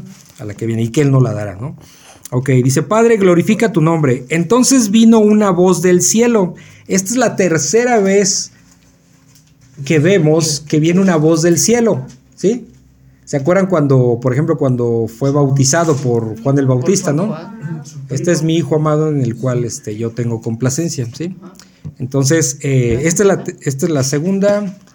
La primera. la segunda, la primera es la de Juan bautizo. Bautista, la segunda es en, en, en la transfiguración, si no me equivoco, Ah, ¿sí? Que dice, este es, este es mi hijo amado en el cual tengo complacencia y ahí dice, a él obedeced, agrega esa parte, ¿sí? ¿Ok? Esta es la tercera vez, ¿sí? Entonces dice, entonces vino una voz del cielo, este, lo he, eh, dice, lo he glorificado y lo glorificaré otra vez, ¿ok? Y la multitud que estaba allí había oído la voz, o sea, sí escucharon esta voz y decían que había sido un trueno. Imagínense de qué, de, de la voz del Dios, de qué nivel estamos hablando, para que se lo hayan confundido con un trueno. Otros decían, un ángel le ha hablado. Dice el versículo 30, respondió Jesús y dijo, no ha venido esta voz por causa mía, sino por causa de vosotros, o sea, por causa de ustedes. O sea, Jesús necesitaba escuchar la voz de su Padre, no, Él la tiene, pero era para dar testimonio. Sí. Otra vez, su Padre, Dios mismo, Dios Padre dando testimonio sobre su Hijo, que es el enviado. O sea, otro, otro testimonio, ¿sí? Hay muchísimos testimonios, ok. Y es el 31, ahora es el juicio de este mundo. Ahora el príncipe de este mundo, que se refiere a Satanás, será echado fuera, ¿sí? ¿Qué significa que será echado fuera? Será derrotado. Sí. ¿Cómo va a ser derrotado? Con la resurrección del Señor Jesucristo. Porque él venció la Porque ya venció la muerte. Y el que tiene autoridad es el Señor Jesucristo. ¿Por qué nosotros hoy día como creyentes tenemos la, Seguridad. la seguridad de, de que estamos con ese Dios verdadero y que la parte espiritual de maldad no puede hacer nada contra nosotros en ese sentido? ¿Sí? Porque tenemos a Dios. No quiere decir que no podamos pecar. Claro. ¿sí? Pero por un ejemplo muy claro es cuando tú, tú tienes el Espíritu Santo. El Espíritu Santo mora en ti, en tu físico, en tu cuerpo, pues. Ahí mora el Espíritu Santo. Si- voy a salir un poquito del tema. Si alguien Te hace- te hace brujería, ¿va a pasar algo? No. Absolutamente nada. Porque tú tienes al Todopoderoso. Tú No eres tú, no somos nosotros. No. Es Dios morando en ti. Es una casa habitada por Dios donde Ay, lo satánico no puede hacerte nada. ¿Sí? Pero eso lo Pero, que pero, creer pero- también. sí, pues sí, o sea, ser un verdadero creyente, porque hay personas que, que, que no tienen, no se han arrepentido, no tienen el Espíritu de Dios y son casas vacías donde, donde Sí, los demonios entran. Ahí sí. Sí. ¿Sí me explico? Entonces, Sí. ¿qué está diciendo aquí? Que el príncipe de este mundo va a ser echado fuera, o sea, va a ser derrotado. ¿Cómo va a ser derrotado? Con la muerte y la resurrección del Señor Jesucristo. ¿Sí? Entonces, ¿quién tiene la autoridad? So- Jesús. Jesús sobre, sobre, sobre el. sí. Mateo 26, toda, toda autoridad me ha sido Me- dada en. Sí, sí, sí, sí. Ajá. Dice el 32, y yo, dice Jesús, si fuere levantado de la tierra, o sea, que eso es lo que va a pasar, o sea, la crucifixión, a todos atraeré a mí mismo. Amén. ¿Qué nos atrae? Pues la crucifixión del Señor Jesucristo y su resurrección, ¿me explico? Eso es lo que nos atrae. Dice el 33, y decía esto dando a entender de qué muerte iba a morir. O sea, está, todavía no sucede, pero ya está profetizando que otra vez que va a morir eh, crucificado. Dice el 34, le respondió la gente, nosotros hemos oído de la ley, o sea, en el Antiguo Testamento, que el Cristo permanece para siempre. ¿Ok? Pues sí, es el Espíritu Santo, exactamente. Que el Cristo permanece para siempre. ¿Cómo pues dices tú que es necesario que el Hijo del Hombre sea levantado? ¿Sí? O sea, se levantado pues en la cruz. ¿Por qué? Es que no entendía nada. ¿Qué, qué le, qué le dice el Señor Jesucristo a, a sus apóstoles? Es necesario que yo me vaya y que venga el gran consolador. Sí. ¿Sí? Porque ahí ya va a morar Dios en, en todo creyente. ¿Me explico? Sí, sí, sí. Entonces es, es necesario que yo me vaya. Eso es lo que está diciendo, le dice a los apóstoles. Sí. Dice, ¿cómo pues dices tú que es necesario que el Hijo del Hombre sea levantado? ¿Quién es este Hijo del Hombre? Ahora, era la multitud y Jesús eh, no responde ese tipo de preguntas. Sigue, si- no sé si se dan cuenta, no está respondiendo esas preguntas, Sí, si- no, sino no. que da una explicación al, al respecto, pero no respondiendo las preguntas, porque él no se sujeta a incrédulos, ¿me explico? A gente que, o a gente que lo está cuestionando nada más, ¿sí? La pregunta es quién es el hijo. ¿Quién es el Hijo del Hombre? Dice, entonces Jesús les dijo, aún por un poco está la luz entre vosotros. ¿Por qué dice eso? Bueno, de- bueno, vamos a decirlo así, de alguna manera sí les está respondiendo, pero que él ya había dicho, yo soy la luz de este mundo, ¿no? Sí. O sea, y dice, aún, aún por un poco está la luz entre vosotros, o sea, aún estoy aquí entre ustedes, es lo que está diciendo. Andad entre tanto que tenéis luz, para que no os sorprendan las tinieblas. O sea, ¿cómo podemos andar en luz? Cuando uno anda en luz, no tropezamos. Si andamos en tinieblas, nos caemos. Que, eh, en el tema espiritual, ¿qué es? Andar en luz es andar en, en la palabra de Dios, porque es perfecta, ahí no va a haber error. Pero si nosotros andamos sin la instrucción de Dios, es andar en tinieblas y es tropezarnos, o sea, hacer las cosas a mi manera y no, con- no considerar a Dios, eso me va a llevar a caer, a tropezarme, ¿me explico? Eso es lo que está diciendo básicamente. Dice, porque el que anda en tinieblas, o sea, sin la palabra de Dios, sin considerar a Dios, no sabe a dónde va. Pues sí, porque ellos andan en otro rumbo, ¿no? Son como ovejas descarriadas, ¿qué dice? Este, Como cabras. este, o como, como cabras, sí, o sea, sí. Como cabras. Nosotros sí sabemos a dónde vamos, sabemos cuál es el camino, que el camino es Jesucristo, por eso vamos siguiéndolo a Él. ¿Me explico? Dice el versículo 36, entre tanto que tenéis la luz, creed en la luz, ¿sí? O sea, creer en Él, que es el Mesías. Como lo que le dijo a Pedro, ¿no? Pedro, ¿quién dice la gente que yo soy? No, pues que eres este, el Juan profeta, Juan del Belías, no ¿Y sé. tú quién ¿Y tú, ¿Y dices? tú quién dices que yo soy? Pues tú eres el, el, el- el Hijo de Dios, ¿no? Cristo. Eres el Cristo, ¿sí? Y no te lo- te lo Entonces ya. Pero no fue revelado. Sí, le dice Jesús, "Esto- esto no te, bienaventurado eres porque esto no te fue revelado por carne ni sangre, sino por mi Padre que está en los cielos. ¿no? Entonces, sí, entonces creed en la luz para que seáis hijos de luz. Entonces, ¿qué, qué nos está diciendo otra vez esto? Que ya lo sabemos bien, pero la gente sigue pensando que todos somos hijos de Dios y es una mentira. Mientras no creamos en lo que Dios nos dice, no somos hijos de Dios. Que esa es una parte, ¿no? Obviamente viene el arrepentimiento, otras cosas, que también aquí vienen por esa consecuencia. Pero eso es consecuencia. Creer en la luz. Entonces, pero ¿cómo vas a creer si no recurres a las escrituras? No hay forma de creer. Pues, ¿qué vas a creer si no sabes ni qué está pidiendo? viene por el oír la palabra. No hay forma, un verdadero creyente forzosamente tiene que ir a la palabra, le tiene que nacer, tiene que, o sea, Dios pone eso. Tiene uno que ir a hacer el trabajo, sí que hacer la chamba y ir y, y- e, ir a, e ir a la palabra, perdón, y, y saber que Dios me está diciendo y, y- y aplicarlo. Porque de otra manera no puedo ser creyente si no voy a la, a la- a la palabra. Me estoy engañando, ¿me explico? Por eso dice, creed en la luz para que seáis hijos de luz. ¿Cómo voy a ser hijo de Dios? ¿O cómo me voy a decir hijo de Dios si no voy a las escrituras, si, si- si no le obedezco, si no predico el evangelio? O sea, si creo que nada más voy a, al servicio los domingos y ya con eso. No, pues si me está pidiendo un montón de cosas. Pero sigo ignorante en mi mente porque no voy a las escrituras. Y me estoy inventando un Dios, un Jesús a mi manera y es un ídolo, no es el Dios de la Biblia. ¿sí? Por eso tan importante estar escudriñando la palabra de Dios. Dice el 36, otra vez para acabar, entre tanto que tenéis la luz, creed en la luz para que seáis hijos de luz. ¿sí? No hay forma de creer si no vamos a las escrituras. ¿Ok? ¿Alguna duda tienen? ¿No? Ok, bueno. Ah, bueno, Dime- no, lo- dime, dime, dime. Lo de que Satanás este, fue echado fuera. Ajá. O sea, precisamente ahí muestra la victoria de Jesucristo Sí, y que nosotros los creyentes en ningún momento puede hacer que se nos arrebate de la mano de Cristo, ¿no? Sí, Porque exacto. Aseguró la, la salvación salvación. Sí. de todos Porque sus la, obras. la venció. Si, si fuera por nosotros, porque Ajá. eso entramos ahí al tema de, de que si la salvación se, Se pierde. pierde, Mira, ajá. hay, hay eh, hermanos que, Que sí. esa corriente que sí se pierde, ¿no? Eh, y muchos que pensamos que no. Yo digo ¿Por, que- por qué pensamos? Porque, bueno, Ah. para nosotros, digo, no, no, eh, sé que es como un debate que no vamos a entrar, pero, eh, pero hay hermanos que piensan eso.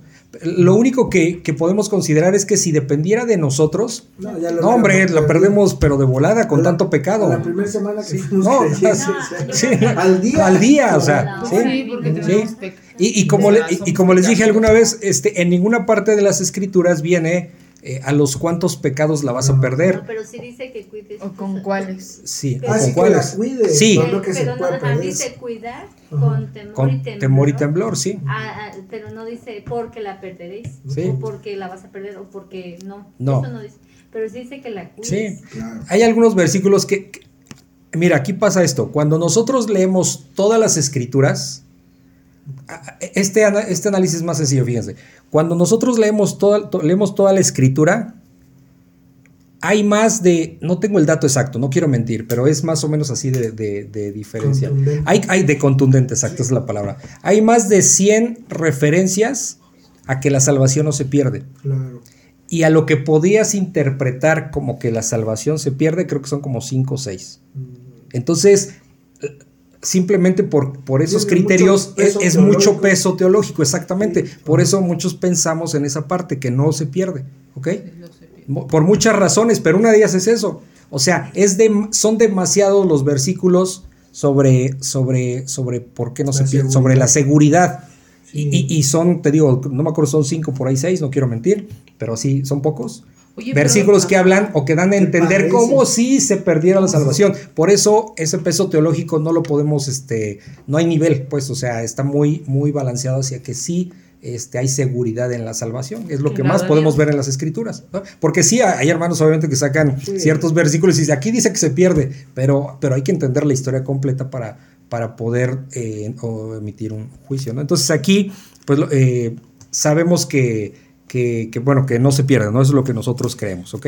Sí. Entonces, ah, pero me decías, no sé si tienes alguna duda. No, sí, no, o sea, nada más es eso, o sea que está asegurada la victoria precisamente eh, cuando Cristo muere, resucita. Ajá. Esa es la victoria, nada más que obviamente no hemos llegado al desenlace porque estamos en ese presente, Sí. pero es, es segura la victoria de Cristo y es segura la victoria de los creyentes, porque Satanás fue vencido en la, En la- en la cruz. En la Sí, a- de hecho he escuchado yo, por ejemplo, eh, no, no de cerca, pero sí referencias de hermanos que, que viven angustiados po- porque piensan que la salvación la pierden y Ah, viven angustiados porque es me, muero y me voy a ir al infierno. parientes que creen Sí. así. Que En- están ento- esperando las siete En- vacas. Entonces, ¿qué seguridad tienes? Ajá. ¿Qué seguridad tienes? ¿Me explico? O sea, Sí. si aún así, porque voy a ser muy honesto, teniendo certeza de eso, a veces uno peca y dice, ay, o sea, Ah, como que te claro. sientes mal Sí. y, y dices, No, no, pero no, que puede ser, no puede ser, o sea, y eso es este, bueno, sí, te examinas a te ti. examinas a ti mismo, ¿me explico? Pero, eh, Pero- eh, dice que hay que la cuides. No dice Sí, que la cuides. Que la, que la cuides con temor. Con temor y Pero temblor. sí, entonces es- tú, sí- tú, sí- tú sí, o sea, tú sí aseveras que eres salvo. Yo sí, o sea, yo estoy 100%, se- o- obviamente sé que no soy perfecto, eso sí, aquí Pero, tengo- pero, con- pero, pero pero- eso también Te está te echando rayos X ser ahorita. salvo, porque Ah, tú no eres perfecto. ah, sí, claro, y, O y- sea, ese es el punto, ¿no? y me- y yo sé que es de pura misericordia y gracia, Sí. No es porque yo, ay, el gusto, es que yo me porto, no, al contrario, yo sé que soy inmerecedor de la salvación Pero y de la gracia de Dios, pero sí Es tengo que fíjate que eso yo con Daniel, que es la persona con la que nos discipulamos todo el tiempo, Ajá. Como que él no es así de aseverar que somos salvos. Pero Pero eso depende, depende. o Ajá, sea, sí, am- yo siempre he tenido temor de aseverar. A mí, yo, yo era antes así, pero cuando conocí las doctrinas de la gracia, Que estamos en una iglesia de la gracia. a mí, a mí me dio como mucha paz porque yo siempre era muy temeroso y muy religioso. O sea, a mí en lugar de funcionarme el hecho de, de creer que perdía la salvación, lo que hacía es que yo me hacía muy religioso. Y cuando yo me empezaba a portar bien, yo veía a los demás como que, ay, tú no eres salvo. Porque en lugar de descansar en Cristo, Estás- yo empezaba como a decir, es que yo hago cosas porque yo sí soy salvo. Y- no, y en lugar de beneficiarme, me hacía como más fariseo. Sí. Y, y al revés, cuando conozco la- las doctrinas de la gracia, digo, pues es que yo no hice nada. Realmente yo nada más puse la fe y me arrepentí de mis Sí, sí. pecados. Y de toda la obra es de Cristo. Y Él me ayuda a perseverar. Bueno, ni la fe, porque la Ni fe la da fe, él. la fe La fe O sea, reconociendo toda esa parte. Te da más sea, humildad. Y te va, y, y puedes tener la convicción de que eres algo. Claro. Más bien vives agradecido. Vives agra- y Porque por dice Señor, pues sí, porque no entendemos mejor. por qué nosotros sí y Eh. otras personas andan perdidas y no les ha dado ese arrepentimiento. Y yo digo, Señor, pues no sé, solo gracias porque Gracias. Porque Sí. porque sé que no es por sí, Y por tu los gracia. ves con sí. misericordia. Sí. Porque tú dices, yo puedo estar así. Sí, peor, exacto, sí, sí, sí. Y oras hasta por ellos. O sea, Señor, ten misericordia de los que no se han salvado. Sí, sí, sí. Sí, pero las fallas son Sí, a siempre. diario. Ajá. ¿no? Porque tú tienes que mostrar tu fe, pero no porque seas perfecto. No, no. Sino porque fallas, ¿no? Porque Claro. tú no puedes mostrar tu fe diciendo, ay, es que yo no fallo, yo, yo ya no tengo errores, yo ya no No, peco. Esa no es la manera de mostrar. Se contradice con primera de Juan, que dice, el que dice que no tiene pecado. Exacto. O sea. Sí, Sí. porque hay quienes te dicen, tú ni tienes fe, ah, ¿no? sí, pero no, no. O sea, o sea, obviamente hay veces en que, pues sí, tu fe flaquea. como los apóstoles. Pero eso también es bíblico. Claro. También O sea, ¿y tú eres el Espíritu Santo? qué? No, pues los apóstoles estaban con No, es que mi suegro te dice, pero si tú ni fe tienes, Ah. Laura. Así, ¿no? Y, y así y, ya. y usted es el Espíritu Santo. O sea, Sí, y sí, es sí, que bueno. yo creo que la medida de, de estar convencidos de que somos salvos es porque nos sentimos inmerecidos de esa es salvación. la prueba. Y yo es algo que sí me siento inmerecida porque sé que no tengo nada bueno, pero él ya me llamó, Pero ¿no? Dios. Sí. Dios No, te quiso Dios- llamar. Exacto. Fácil. Sí. Pero eso de la- y eso de las iglesias de la gracia, nosotros tampoco sabíamos sí nada de eso, ¿eh? Sí, Por ejemplo, cuando eres, cuando eres No, sí, Sí. pero-. Y pero es sí un te das proceso, ¿no? de resbalones, o sea. No, sí, pero no eres la misma. O sea, No, cuando sí. estás en el mundo eres diferente a cuando Dios te No, llama. sí, Sí. sí, O sí. sea, aunque quieras y digas, no, este, gloria a Dios, porque esta es la gloria para Dios, porque vas luchando contra Luchas eso. contra- porque Sí. es una lucha. O sea, yo Sí. sí quisiera. Yo quisiera este nombre, yo Pero- quisiera quién sabe qué. Pero no, no me lo merezco. O sea, no Sí. tengo que hacer eso. ¿Por qué? Porque Dios me dio gracia. Entonces, Gus no la merece. Yo sí. Nadie la Sí. merece. No, nadie. Nadie. Entonces. Ay, No, por ejemplo, este todo, pasaje que dice que, que el... Ay, se me fue el avión. Eh, Ay, mi. Eh, ah, que el, el que persevere hasta el fin, Ajá. ese será salvo. Por ejemplo, eh, podría- alguien podría decir, bueno, pues ahí dice que, que- que Que no sí se está puede, que no seguro. está seguro. Pero lo cierto es que si lo que el Señor nos dice, persevera hasta el fin es porque esa es la actitud de un verdadero creyente. Exacto. ¿sí? Y tenemos la garantía que seamos salvos, no por las obras, porque Nah. perseverar yo, pues si soy un inútil. Sí, O sea, persevero por la gracia de Dios, Claro. pero me mantengo. ¿Por, por qué? Porque si yo digo, bueno, ya soy salvo, Ah. voy a decir eso, ¿eh? Yo soy salvo y pues ya me la llevo relax. Realmente No no soy salvo. porque esa no es la actitud de un verdadero creyente. ¿Sí me explico? Entonces, perseverar hasta el fin es eso. Por ejemplo, hay muchas personas que hoy día, eh, por ejemplo, estamos pensando, ya se viene el final de los tiempos, ¿ok? Y, y de repente, pues decimos, ah, no, pues ya. Se, se acabaron los proyectos, el Señor No. viene pronto, ok, pe- pero ¿qué pasa eso? No podemos hacer eso, ¿por qué? Porque yo no sé, ah, yo no, primero yo no sé cuándo viene el Señor, sabemos que está cerca, por- porque el- sus escrituras, en las escrituras Él no lo dice, hacer. lo sabemos, pero no sabemos cuándo, pero yo no sé si el Señor quiere que yo siga... Yo tengo que seguir Trabajando. trabajando y haciendo como si esto tardara mucho porque yo no sé qué el Señor va a hacer cuando yo conozca a una persona o vaya a hacer tal cosa, un nuevo trabajo, lo que sea. Pues yo tengo que perseverar, o sea, Claro. esto es como, co- co- como cuando pues, estás echándole ganas a los Sí. últimos minutos del fútbol y quieres Exacto. meter más goles porque estás acelerado, así es, o sea, Sí. tienes que, hay, hay que acelerar más bien, no quedarnos conformes con que pues no, pues ya, ya aquí Sí, se va a no. acabar, no, hay que seguir haciendo como si esto va a tardar. Porque suponiendo que Cristo le faltan 25 años, o menos, no sé. Mientras que, que el Bad Bunny sigue haciendo discos. y todo, o sea, no, Sí, o sea, pues sí. No, y- tenemos que y- seguir perseverando hasta el fin. Claro. Ya sea que el Señor palabra. venga o que sea nuestro Exacto. propio fin, que Él nos llame. Ir sembrando Sí. la semilla, ¿no? Por Sí. ejemplo, los niños en la escuela que tú dices, hijo, estos niños no creo que nada, pero tú tienes que sembrar. Pues sí, y a Sí, mejor- tenemos que seguir. Tú no sabes que de No ahí vaya a salir una Un gente. Exacto, o sea, porque tú quién Sí. eres para decir que no. No, a o sea, sí, sí te sale, ¿no? yo sí lo pienso. Ah, Yo sí de aquí no veo nada. A ver, pero ¿y yo quién sí. soy? Pero no? Dios sí. Pero Dios sí dice, Sí. la Biblia dice que de- tengo mucho Siempre agarra de los peores ¿no? Sí, de hecho se agarran los peores, sí.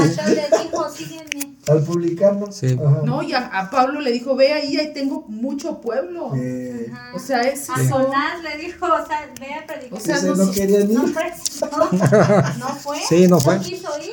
¿Por No. qué? Porque sabía que Dios era misericordioso y sabía que los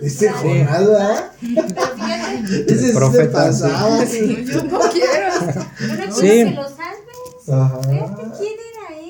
Él o quién era. Por eso, Sí. ¿quién No, sí, somos está. nosotros para decir, No, "Mira, estamos soy cristiano"? tremendos. Sí, sí, sí. Que Dios nos ayude. Bueno, luego seguimos con la incredulidad, incredulidad de los judíos. Es que esto es parte como del versículo 36, porque está a medias. Dice, incredulidad de los judíos. Estas cosas habló Jesús y se fue y se ocultó de ellos. Pero a pesar de que había hecho tantas señales delante de ellos, no creían en él, para que se cumpliese la palabra del profeta Isaías que dijo, Señor, ¿quién ha creído a nuestro anuncio? ¿Y a quién se ha revelado el brazo del Señor? Por esto no podían creer, porque también dijo Isaías, cegó los ojos de ellos y endureció su corazón, para que no vean con los ojos y entiendan con el corazón, y se conviertan y yo los sane. Isaías dijo esto cuando vio su gloria y habló acerca de él. Con todo eso, aún de los gobernantes muchos creyeron en él, pero a causa de los fariseos no lo confesaban para no ser expulsados de la sinagoga, porque amaban más la gloria de los hombres que la gloria de Dios. Vemos aquí un juicio de Dios, ¿no? Que es la incredulidad hacia los judíos, porque Él endurece el corazón, endurece, el, es, eh, cierra el entendimiento. Entonces vemos aquí que dice, eh, a la mitad del versículo 36, estas cosas habló Jesús y se fue y se y se fue y se ocultó de ellos, ¿ok? ¿De qué cosas? Lo que acabamos de ver aquí en cuando está anunciando eh, su muerte, ¿no? De que, eh, de que pronto pues va, va a ser levantado, ¿no? Eh, dice el versículo 37, pero a pesar de que había hecho tantas señales, fíjense, tantas, o sea, muchas señales, delante de ellos, delante de fariseos, delante de incrédulos, No creí. no creían en él. Cuando la gente dice hoy día, no, yo hasta no ver, no creer, obviamente es una tontería garrafal Sí. bíblicamente porque la fe no es por el ver, porque estos que vieron un montón Sí. no se convirtieron. Porque aquellos que vieron cómo se abrió el mar para que pasaran eh, en la persecución eh, que tenían de los, de los egipcios, después ya, ya andaban reclamando que por qué puro maná en el desierto. Entonces, y, y- y, pues Dios los tuvo 40 años ahí este, peregrinando en círculo para que se murieran y que por, por, por, este, por incrédulos. y por pecadores y por no haber confiado en Dios después ver semejante este, milagro. Y muere esa generación y la que entra a la tierra prometida no son ellos, no son los que salieron de Egipto, sino son lo- los hijos, o sea, otra generación. ¿Sí? Pero, eso, pero ¿por qué? Por, por pecadores, porque esa generación pecadora, aún viendo los milagros que Dios les estaba haciendo, se, se quejaban. Entonces, la fe no, pues no viene por el ver milagros, ¿me explico? No. Hoy día nosotros no necesitamos ver milagros para saber que Dios existe, aunque sí vemos milagros, obviamente, en nuestras vidas, ¿no?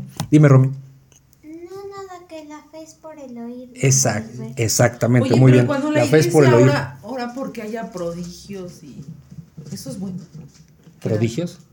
Sí, milagros y que se manifieste. Eso, es- eso la, hay iglesias en que oran. Bueno, pues, o sea, Eso si hay un enfermo y, y- y pedimos por su sanación o por un milagro, es sí. válido, es válido, Sí. pero solo Dios sabe si lo hará. Ah. ¿sí? Lo primero es orar por la salvación. Bueno, en el caso de bebé, de Rubén, que tiene, bebecito tiene tres meses, pues ¿Sí oramos por su... No. Una, una hermana ahí de la iglesia, De este, Sofi, Sofi, la colombiana. Ah, la que era bien bonito. Sí. Ajá. Ella, este, su bebé de tres meses está, este, Está entubado. muy, muy delicado. Oh, Sí. Al bebé que la semana pasada le dio dos paros cardíacos. Y así, sigue. está entubado y eso. Entonces está muy delicado. Tiene tres meses. Sí. Obviamente la oración ahí con el Claro. específico va en función de que Dios Es que pueda yo siento sa- que el sanarlo. El, problema es cuando la iglesia pierde el enfoque que, que está diciendo Armando, de que lo importante es la salvación. Y los milagros, si Dios quiere, los hace. ¿no? Cuando, sí. cuando la iglesia ya nomás está enfocada, salvación, salvación. Sí. O sea, digo, pues, este, milagro, milagro. Pues no, ya no, pues ya, ya no, no estás ahí en, en- Exacto. en comunión con Dios, ¿no? O sea, Ajá. Dios no está para hacernos milagros. o sea. Entonces, bueno, pues aquí dice que, bueno, otra vez 37, pero a pesar de que había, había hecho tantas señales delante de ellos, no creían en él. Dice el versículo 38, para que se cumpliese la palabra del profeta Isaías que dijo, eso fue en Isaías 53.1, dice, Señor, ¿quién ha creído a nuestro anuncio? ¿Y a quién se ha revelado el brazo del Señor? O sea, ¿quién, quién ha creído? Dice versículo 39, por esto no podían creer, porque también dijo Isaías, eso lo dijo en Isaías 6.10, cegó los ojos de ellos por incrédulos, ¿sí? Y endureció su corazón. ¿Se acuerdan que Faraón se negó a soltar, por ejemplo, a- al pueblo, a pesar de que Moisés le decía, oye, pues Pero este, déjalo? Dios. Y Dios dijo, pues ahora no quieres, ahora te voy a endurecer el corazón, ahora soy yo, o sea, ¿sí? Tu, tu necedad vamos a, a- a, este, exponenciarla, como no sé qué palabra utilizar, este, y, y- y endureció el corazón de Faraón, bueno, aquí está hablando igual, cegó los ojos de ellos y endureció su corazón de todos estos incrédulos. ¿Para qué? Aquí dice, para que no vean con los ojos, ¿sí? y entiendan, o sea, para que tampoco entiendan con el corazón y para que no se... Eso es el, el texto, ¿eh? porque parecería que aquí el texto está diciendo lo contrario, pero yo lo estoy explicando. Para que no entiendan con el corazón y para que no se conviertan y yo los sane. Pero está hablando de, de la generación de esos. De la generación de esos, sí, sí, sí. sí. ¿Ok? O sea, Sí. Ajá. O sea, ¿sí? Entonces, ¿po- ¿por qué ciegan los ojos? Porque no van a recibir las bendiciones de Dios. ¿Cómo un incrédulo va a recibir esas bendiciones? ¿Ok? Eso es lo que está dice diciendo en aquí. Isaías 9, Ajá. 10, en el 6, 9 dice, y dijo, anda y di a este pueblo, oíd bien y no entendéis, ved por cierto, mas no comprendéis. Sí. O sea, ese era, ese era el plan de Dios. Por eso nosotros aquí cada vez que tenemos un estudio, pues le pedimos a Dios que nos abra el entendimiento, porque es Él, no nosotros. Sí. No una buena explicación, no ser yo un buen estudiante, no. Es la misericordia de Dios y Señor, pues eh, danos eh, sabiduría, no entendimiento, fe, todo, ¿sí? Abre nuestros sentidos para que podamos recibir tu palabra con agrado, ¿no? Y sobre todo, pues aplicarla. Entonces dice el versículo 41, Isaías dijo, Isaías dijo esto cuando vio su gloria y habló acerca de él, ¿ok?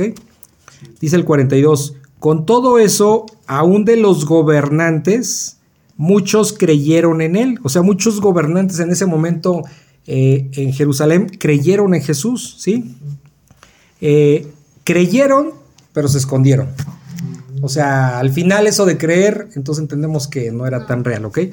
Eh, muchos creyeron en él, pero, aquí está el pero, pero a causa de los fariseos, que obviamente ejercían mucha presión, No, no lo confesaban. Y alguien que no confiesa a Jesús, ¿qué dice?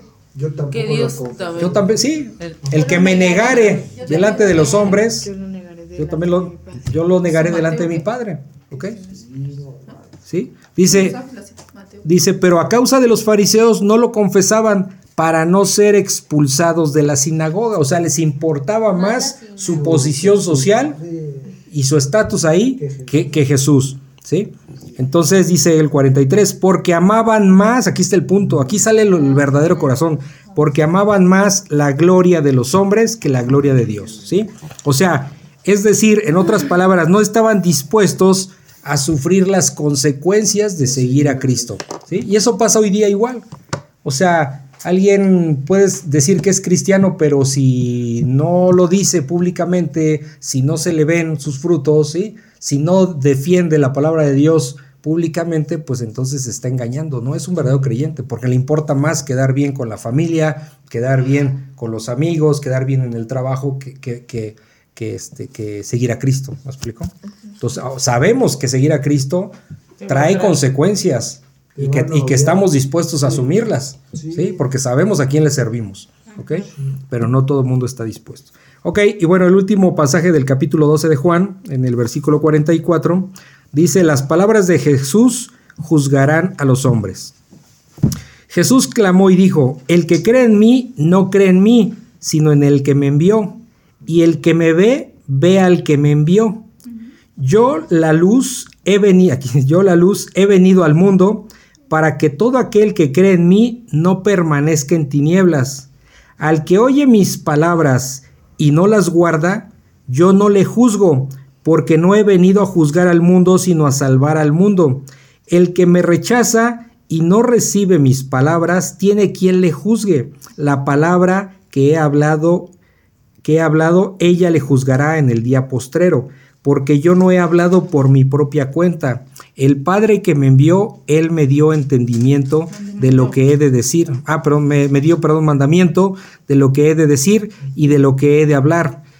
Y sé que su mandamiento es vida eterna. Así pues, lo que yo hablo, lo hablo como el Padre me lo ha dicho.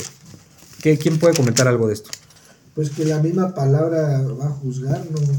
O sea, sí, pues ahí están los mandamientos. Ahí están los 10 mandamientos. Sí, ajá. Ajá. Para empezar, Para empezar, porque hay, muchos mandamientos. Pero ¿no? hay, por ejemplo, Efesios, que la escribió Pablo, está llena de doctrina. O sea, de cosas que hay que hacer. Cosas que hay que hacer, ¿sí? ¿sí?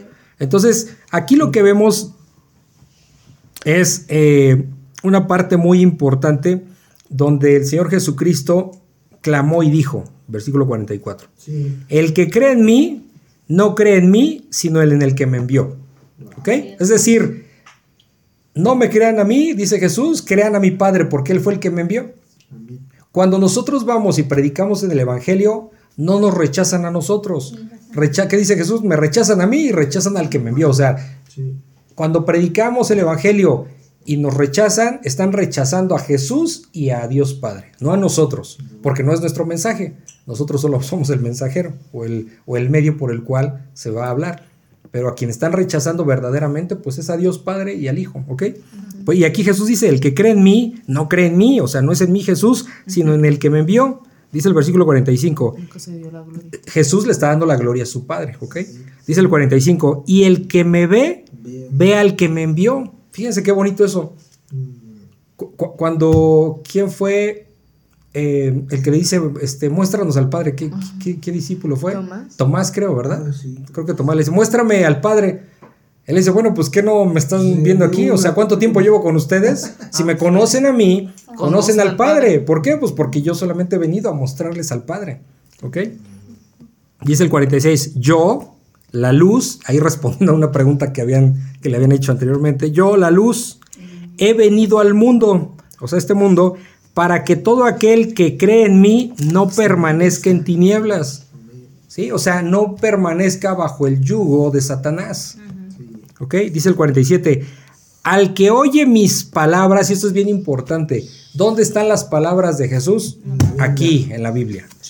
Al que oye mis palabras y no las guarda, o sea, el que, al que le predicas y no le importa, al que llega a leer algo de las escrituras y no le interesa, yo no le juzgo, dice Jesús, yo no le voy a juzgar a esa persona, a ese incrédulo, a ese que no quiere acercarse a Dios. Yo no lo juzgo porque no he venido a juzgar al mundo, sino a salvar al mundo. O sea, yo no vine a juzgarlos, vine a morir en la cruz para pagar por los pecados de la humanidad y para salvación de la humanidad a través de ese sacrificio perfecto. Entonces Jesús dice, yo no le juzgo porque yo no he venido a juzgar al mundo, sino a salvar al mundo. Dice el 48, el que me rechaza y no recibe mis palabras, tiene quien le juzgue. O sea, yo no le voy a juzgar. Dice, la palabra que ha hablado, que, que he hablado, ella le juzgará en el día postrero.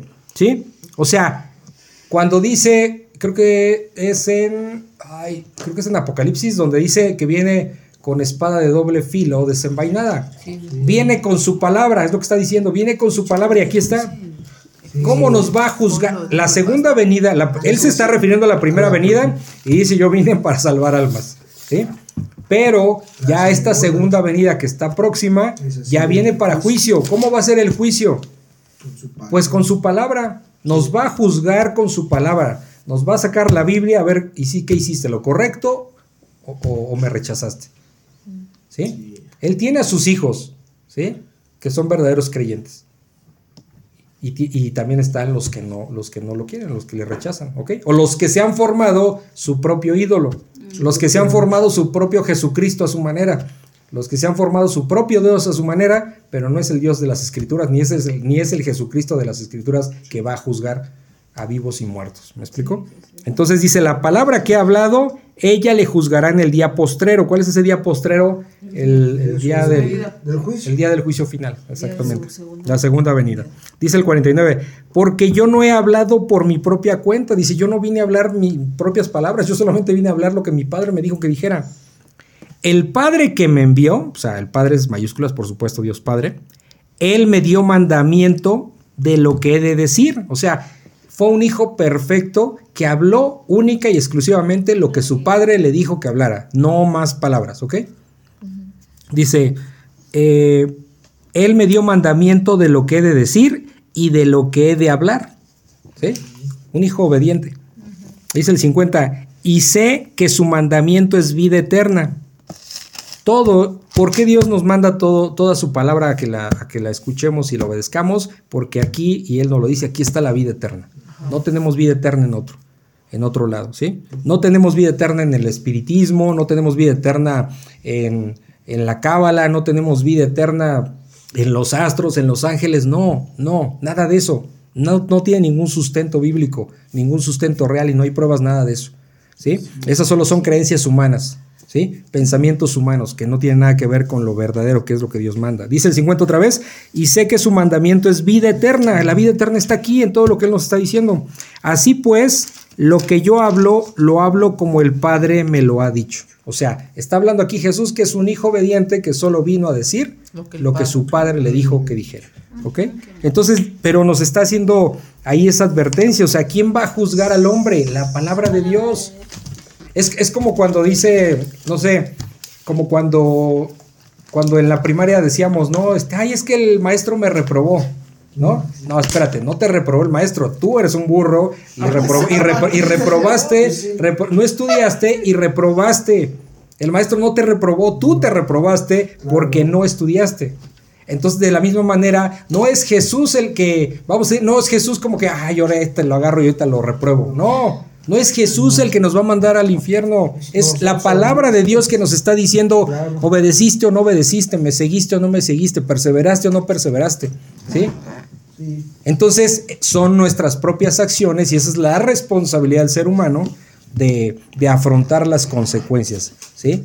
Nosotros sabemos que como creyentes que, que somos pecadores, pero que estamos siguiendo a Dios y que no podemos nosotros con nuestra propia alma. O sea, es Dios quien nos sustenta y Él es quien hará la obra completa con nosotros. Estamos conscientes. Pero la gente incrédula cree que todo es por ellos y cree que se, se- autoengaña pensando que Dios es bueno y mis- misericordioso así nada más en automático y que va a perdonar a todos. Y no, aquí está hablando de un juicio, que eso es lo fuerte de aquí. Esta es la advertencia fuerte. Está hablando de un juicio que se viene y que nos va a juzgar con su palabra y entonces eh, la única, el único camino a la salvación es Jesús, no hay otro. ¿Sí? Sí. Entonces la verdad es que aquí es un gesto de amor tremendo por todo lo que está enseñando, nos está advirtiendo y pues obviamente donde hay verdad pues hay amor, me explico, por más duro que suenen las palabras. Sí. eh, ahora el, el viernes que venía en la noche de México, venía una persona conmigo platicando y, y era como le gustaba esas ondas de, de no. cosas espirituales, así como este Ángel, Reiki. no, no, el reiki, ese tipo de ondas, ¿no? Y cuando yo le empecé, pues veníamos a platicar. Yo soy muy decente ahí, o sea, obviamente, pues tengo que ser tranquilo y todo, platicar. No, no, no no, no, impongo nada, simplemente platico. Pero dentro de lo que yo les platiqué, de repente me dice la señora, este, no, ¿sabes qué? Este, mejor eh, hablemos de otra cosa, dice, porque obviamente no vamos a llegar a una cosa. No, venimos platicando súper bien, ¿no? Siempre. Pero dice, no, este, no, no vamos a estar de acuerdo en cosas, este, mejor cambiemos este, el, El tema. ¿no? ¿Por qué? Pues porque le estaba atacando, digo, no ella, pero pues con todo lo que yo estaba explicando No, pues del plan de salvación, sí. pues, pues obviamente le tiraba por la borda sus creencias mundanas, ¿me explico? Entonces, el reiki, como, ¿qué? ¿Meditación? Yo no sé realmente, pero Ay, son esas tendencias. Eh, Es como una señora que, que sana a través, sí, que somos energía Ah, y sana a través de la energía. sí. O sea, hay cosas bien raras ahí, pero bueno, ya sabemos que en el mundo hay, en el mundo hay mil cosas. Pero lo que voy es que confrontas con la palabra de Dios, y más bien, mejor dicho, yo no la confronté, la palabra de Dios te confronta. Sí. Y yo le dije, no se preocupe, hable de lo que usted quiera, a ver, dígame qué quiere platicar por aquí. Pues nada más es para pasar el rato en lo que llegamos a Querétaro y no hay problema. Entonces, pero es como, como, Su rey. Sí, sacó su rey. Entonces, sí me explico, sí confronta, pero bueno, al menos esas personas que Ya escucharon, ya escucharon y no van a decir que no sabían. Lamentablemente es predicar el evangelio es para salvación, que es lo que uno desea, o también es para per- condenación. ¿sí? Porque si ya escucharon y rechazan, no me está, eh, otra vez lo que dice el Señor Jesucristo, no me están rechazando a mí Armando. Yo, ni me inventé eso, esas son palabras de La Dios. verdad, qué bonito. Y ese es su juicio y con eso al menos ya tienen la referencia de dónde está la salvación y dónde está la perdición. O, o ya sembraste la semilla. O ya sembraste, sí, también Dios quiera, ¿no? Dios quiera, Sí. sí. Ah, no sé, Sí, también puede ser por ahí, ¿no? Ah, Sí. el señor donde cómo que luego me quedo así como que, ay, este señor, ¿de dónde sacaría la Biblia o qué Biblia está leyendo? Porque, por ejemplo, dice que este David Ujú. no, no mató a Goliat, que Goliat se mató solo, No, pues que fue una distracción de, de- que fue una distracción de Goliat porque David lo distrajo y así como que o sea, Ay, pero te quedas así Sí. y también dice que Dios no Dios este Dios odia, Dios odia que es que no recuerdo porque si te quedas así como que dices, ay Dios mío ¿Qué dale entendimiento pero sí dices ¿qué, Biblia- qué Biblia leer? porque él dice que Dios odia algo dije yo me iba a mira, siempre, siempre te vas a enfrentar con personas a que me eso. dice, le dice a sus, a sus comensales, pero Ah. yo estoy ahí escuchándolo. Pe- Pero pe- luego por eso es importante Conocer la- que conocer la palabra a fondo, porque así nadie nos va a engañar, ¿no? Entonces, de esa manera Dios nos va Y los este. A dar las herramientas Sí, para sí. defender su palabra. Sí, porque si no sabes, pues Entonces, te lo compras. Entonces no lo mato. Y yo así, Oye, sí, a veces cuando estamos aprendiendo Sí, también nos, se nos cuesta, la- nos cuesta trabajo luego. Pero ¿cómo se atreve? O sea, dice, si ahí mismo la palabra de Dios No, pues, si la Bueno. tenemos la lengua No de la. No, pero obviamente no se está, no se está instruyendo en la Biblia, No, o es sea, que sí, está agarrando otras cosas, ¿no? todo. O se va a otros libros, ¿no? Sí, sí, sí. Por eso es importante que antes de agarrarte un libro Sí. que hable las cosas de Dios, Es mejor. tache, primero lees de Génesis, Apocalipsis para saber. Porque si te estás agarrando un libro para estudiarlo, para estudiar la palabra de Y no Dios conoces. y no conoces la palabra, Pues ¿cómo sabes que es verdad? Gruesa, está bien. Está bien, Sí. sí. Fíjate O sea, que esa es la parte que, todas las iglesias yo creo carecen. ¿eh? Sí, deben de leer la en Biblia. todos lados es lo mismo. Dice- Pero. ¿Cuántas veces repetimos que la Biblia es suficiente? Ah, pero nos mandan a leer otros libros. ¿De qué estamos hablando? O sea, no, y sí es bueno, pero, Pero pero, no entendí. pero Sí. no, no, no. Entonces, bueno, pues ahí está el punto. Es escudriñar su sí, palabra. me gusta- Sí me gustaría que un día fueras a Moraí y le dijeras, oiga señor, ¿qué Biblia? Porque él conoce. Eh, porque dice cosas y los otros, los, los señores amigos, por ejemplo, nosotros, Ah. entonces no. No, y ¿En te serio? quedas así, wow. Y entonces, o sea, por ejemplo, yo me puedo salvar porque, por ejemplo, él no dice que la salvación es por, por. Cristo Ajá. o por gracia, porque Dios te la da, sino que tú tienes que buscar a Dios y tienes que ser Ajá. amable. de- Sí, o sea, Sí, por pues, obras, por obras, sí. Sí, por obras. Sí, que, todas las religiosas por obras, según te lo Pues manejan. entonces usted ya, te, ya te ha perdido su salvación porque Sí. está Pues. Sí. Bueno, pues vamos a acabarlo. Ok, vamos a acabar este tema.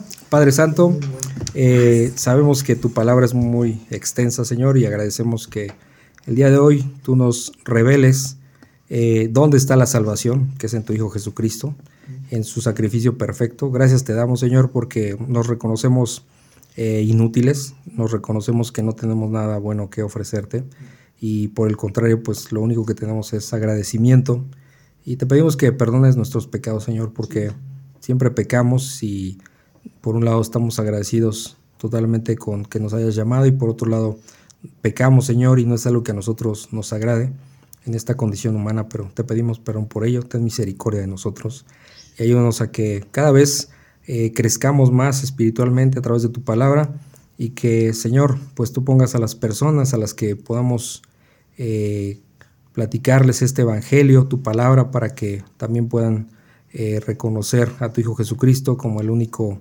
eh, Salvador, el único medio por el cual van a tener vida eterna, Señor. Que se arrepientan en sus pecados y que se conviertan a tu Hijo Jesucristo. Señor, gracias te damos por todo ese amor que nos muestras. En el nombre de tu Hijo Jesús. Amén. Amén. Amén.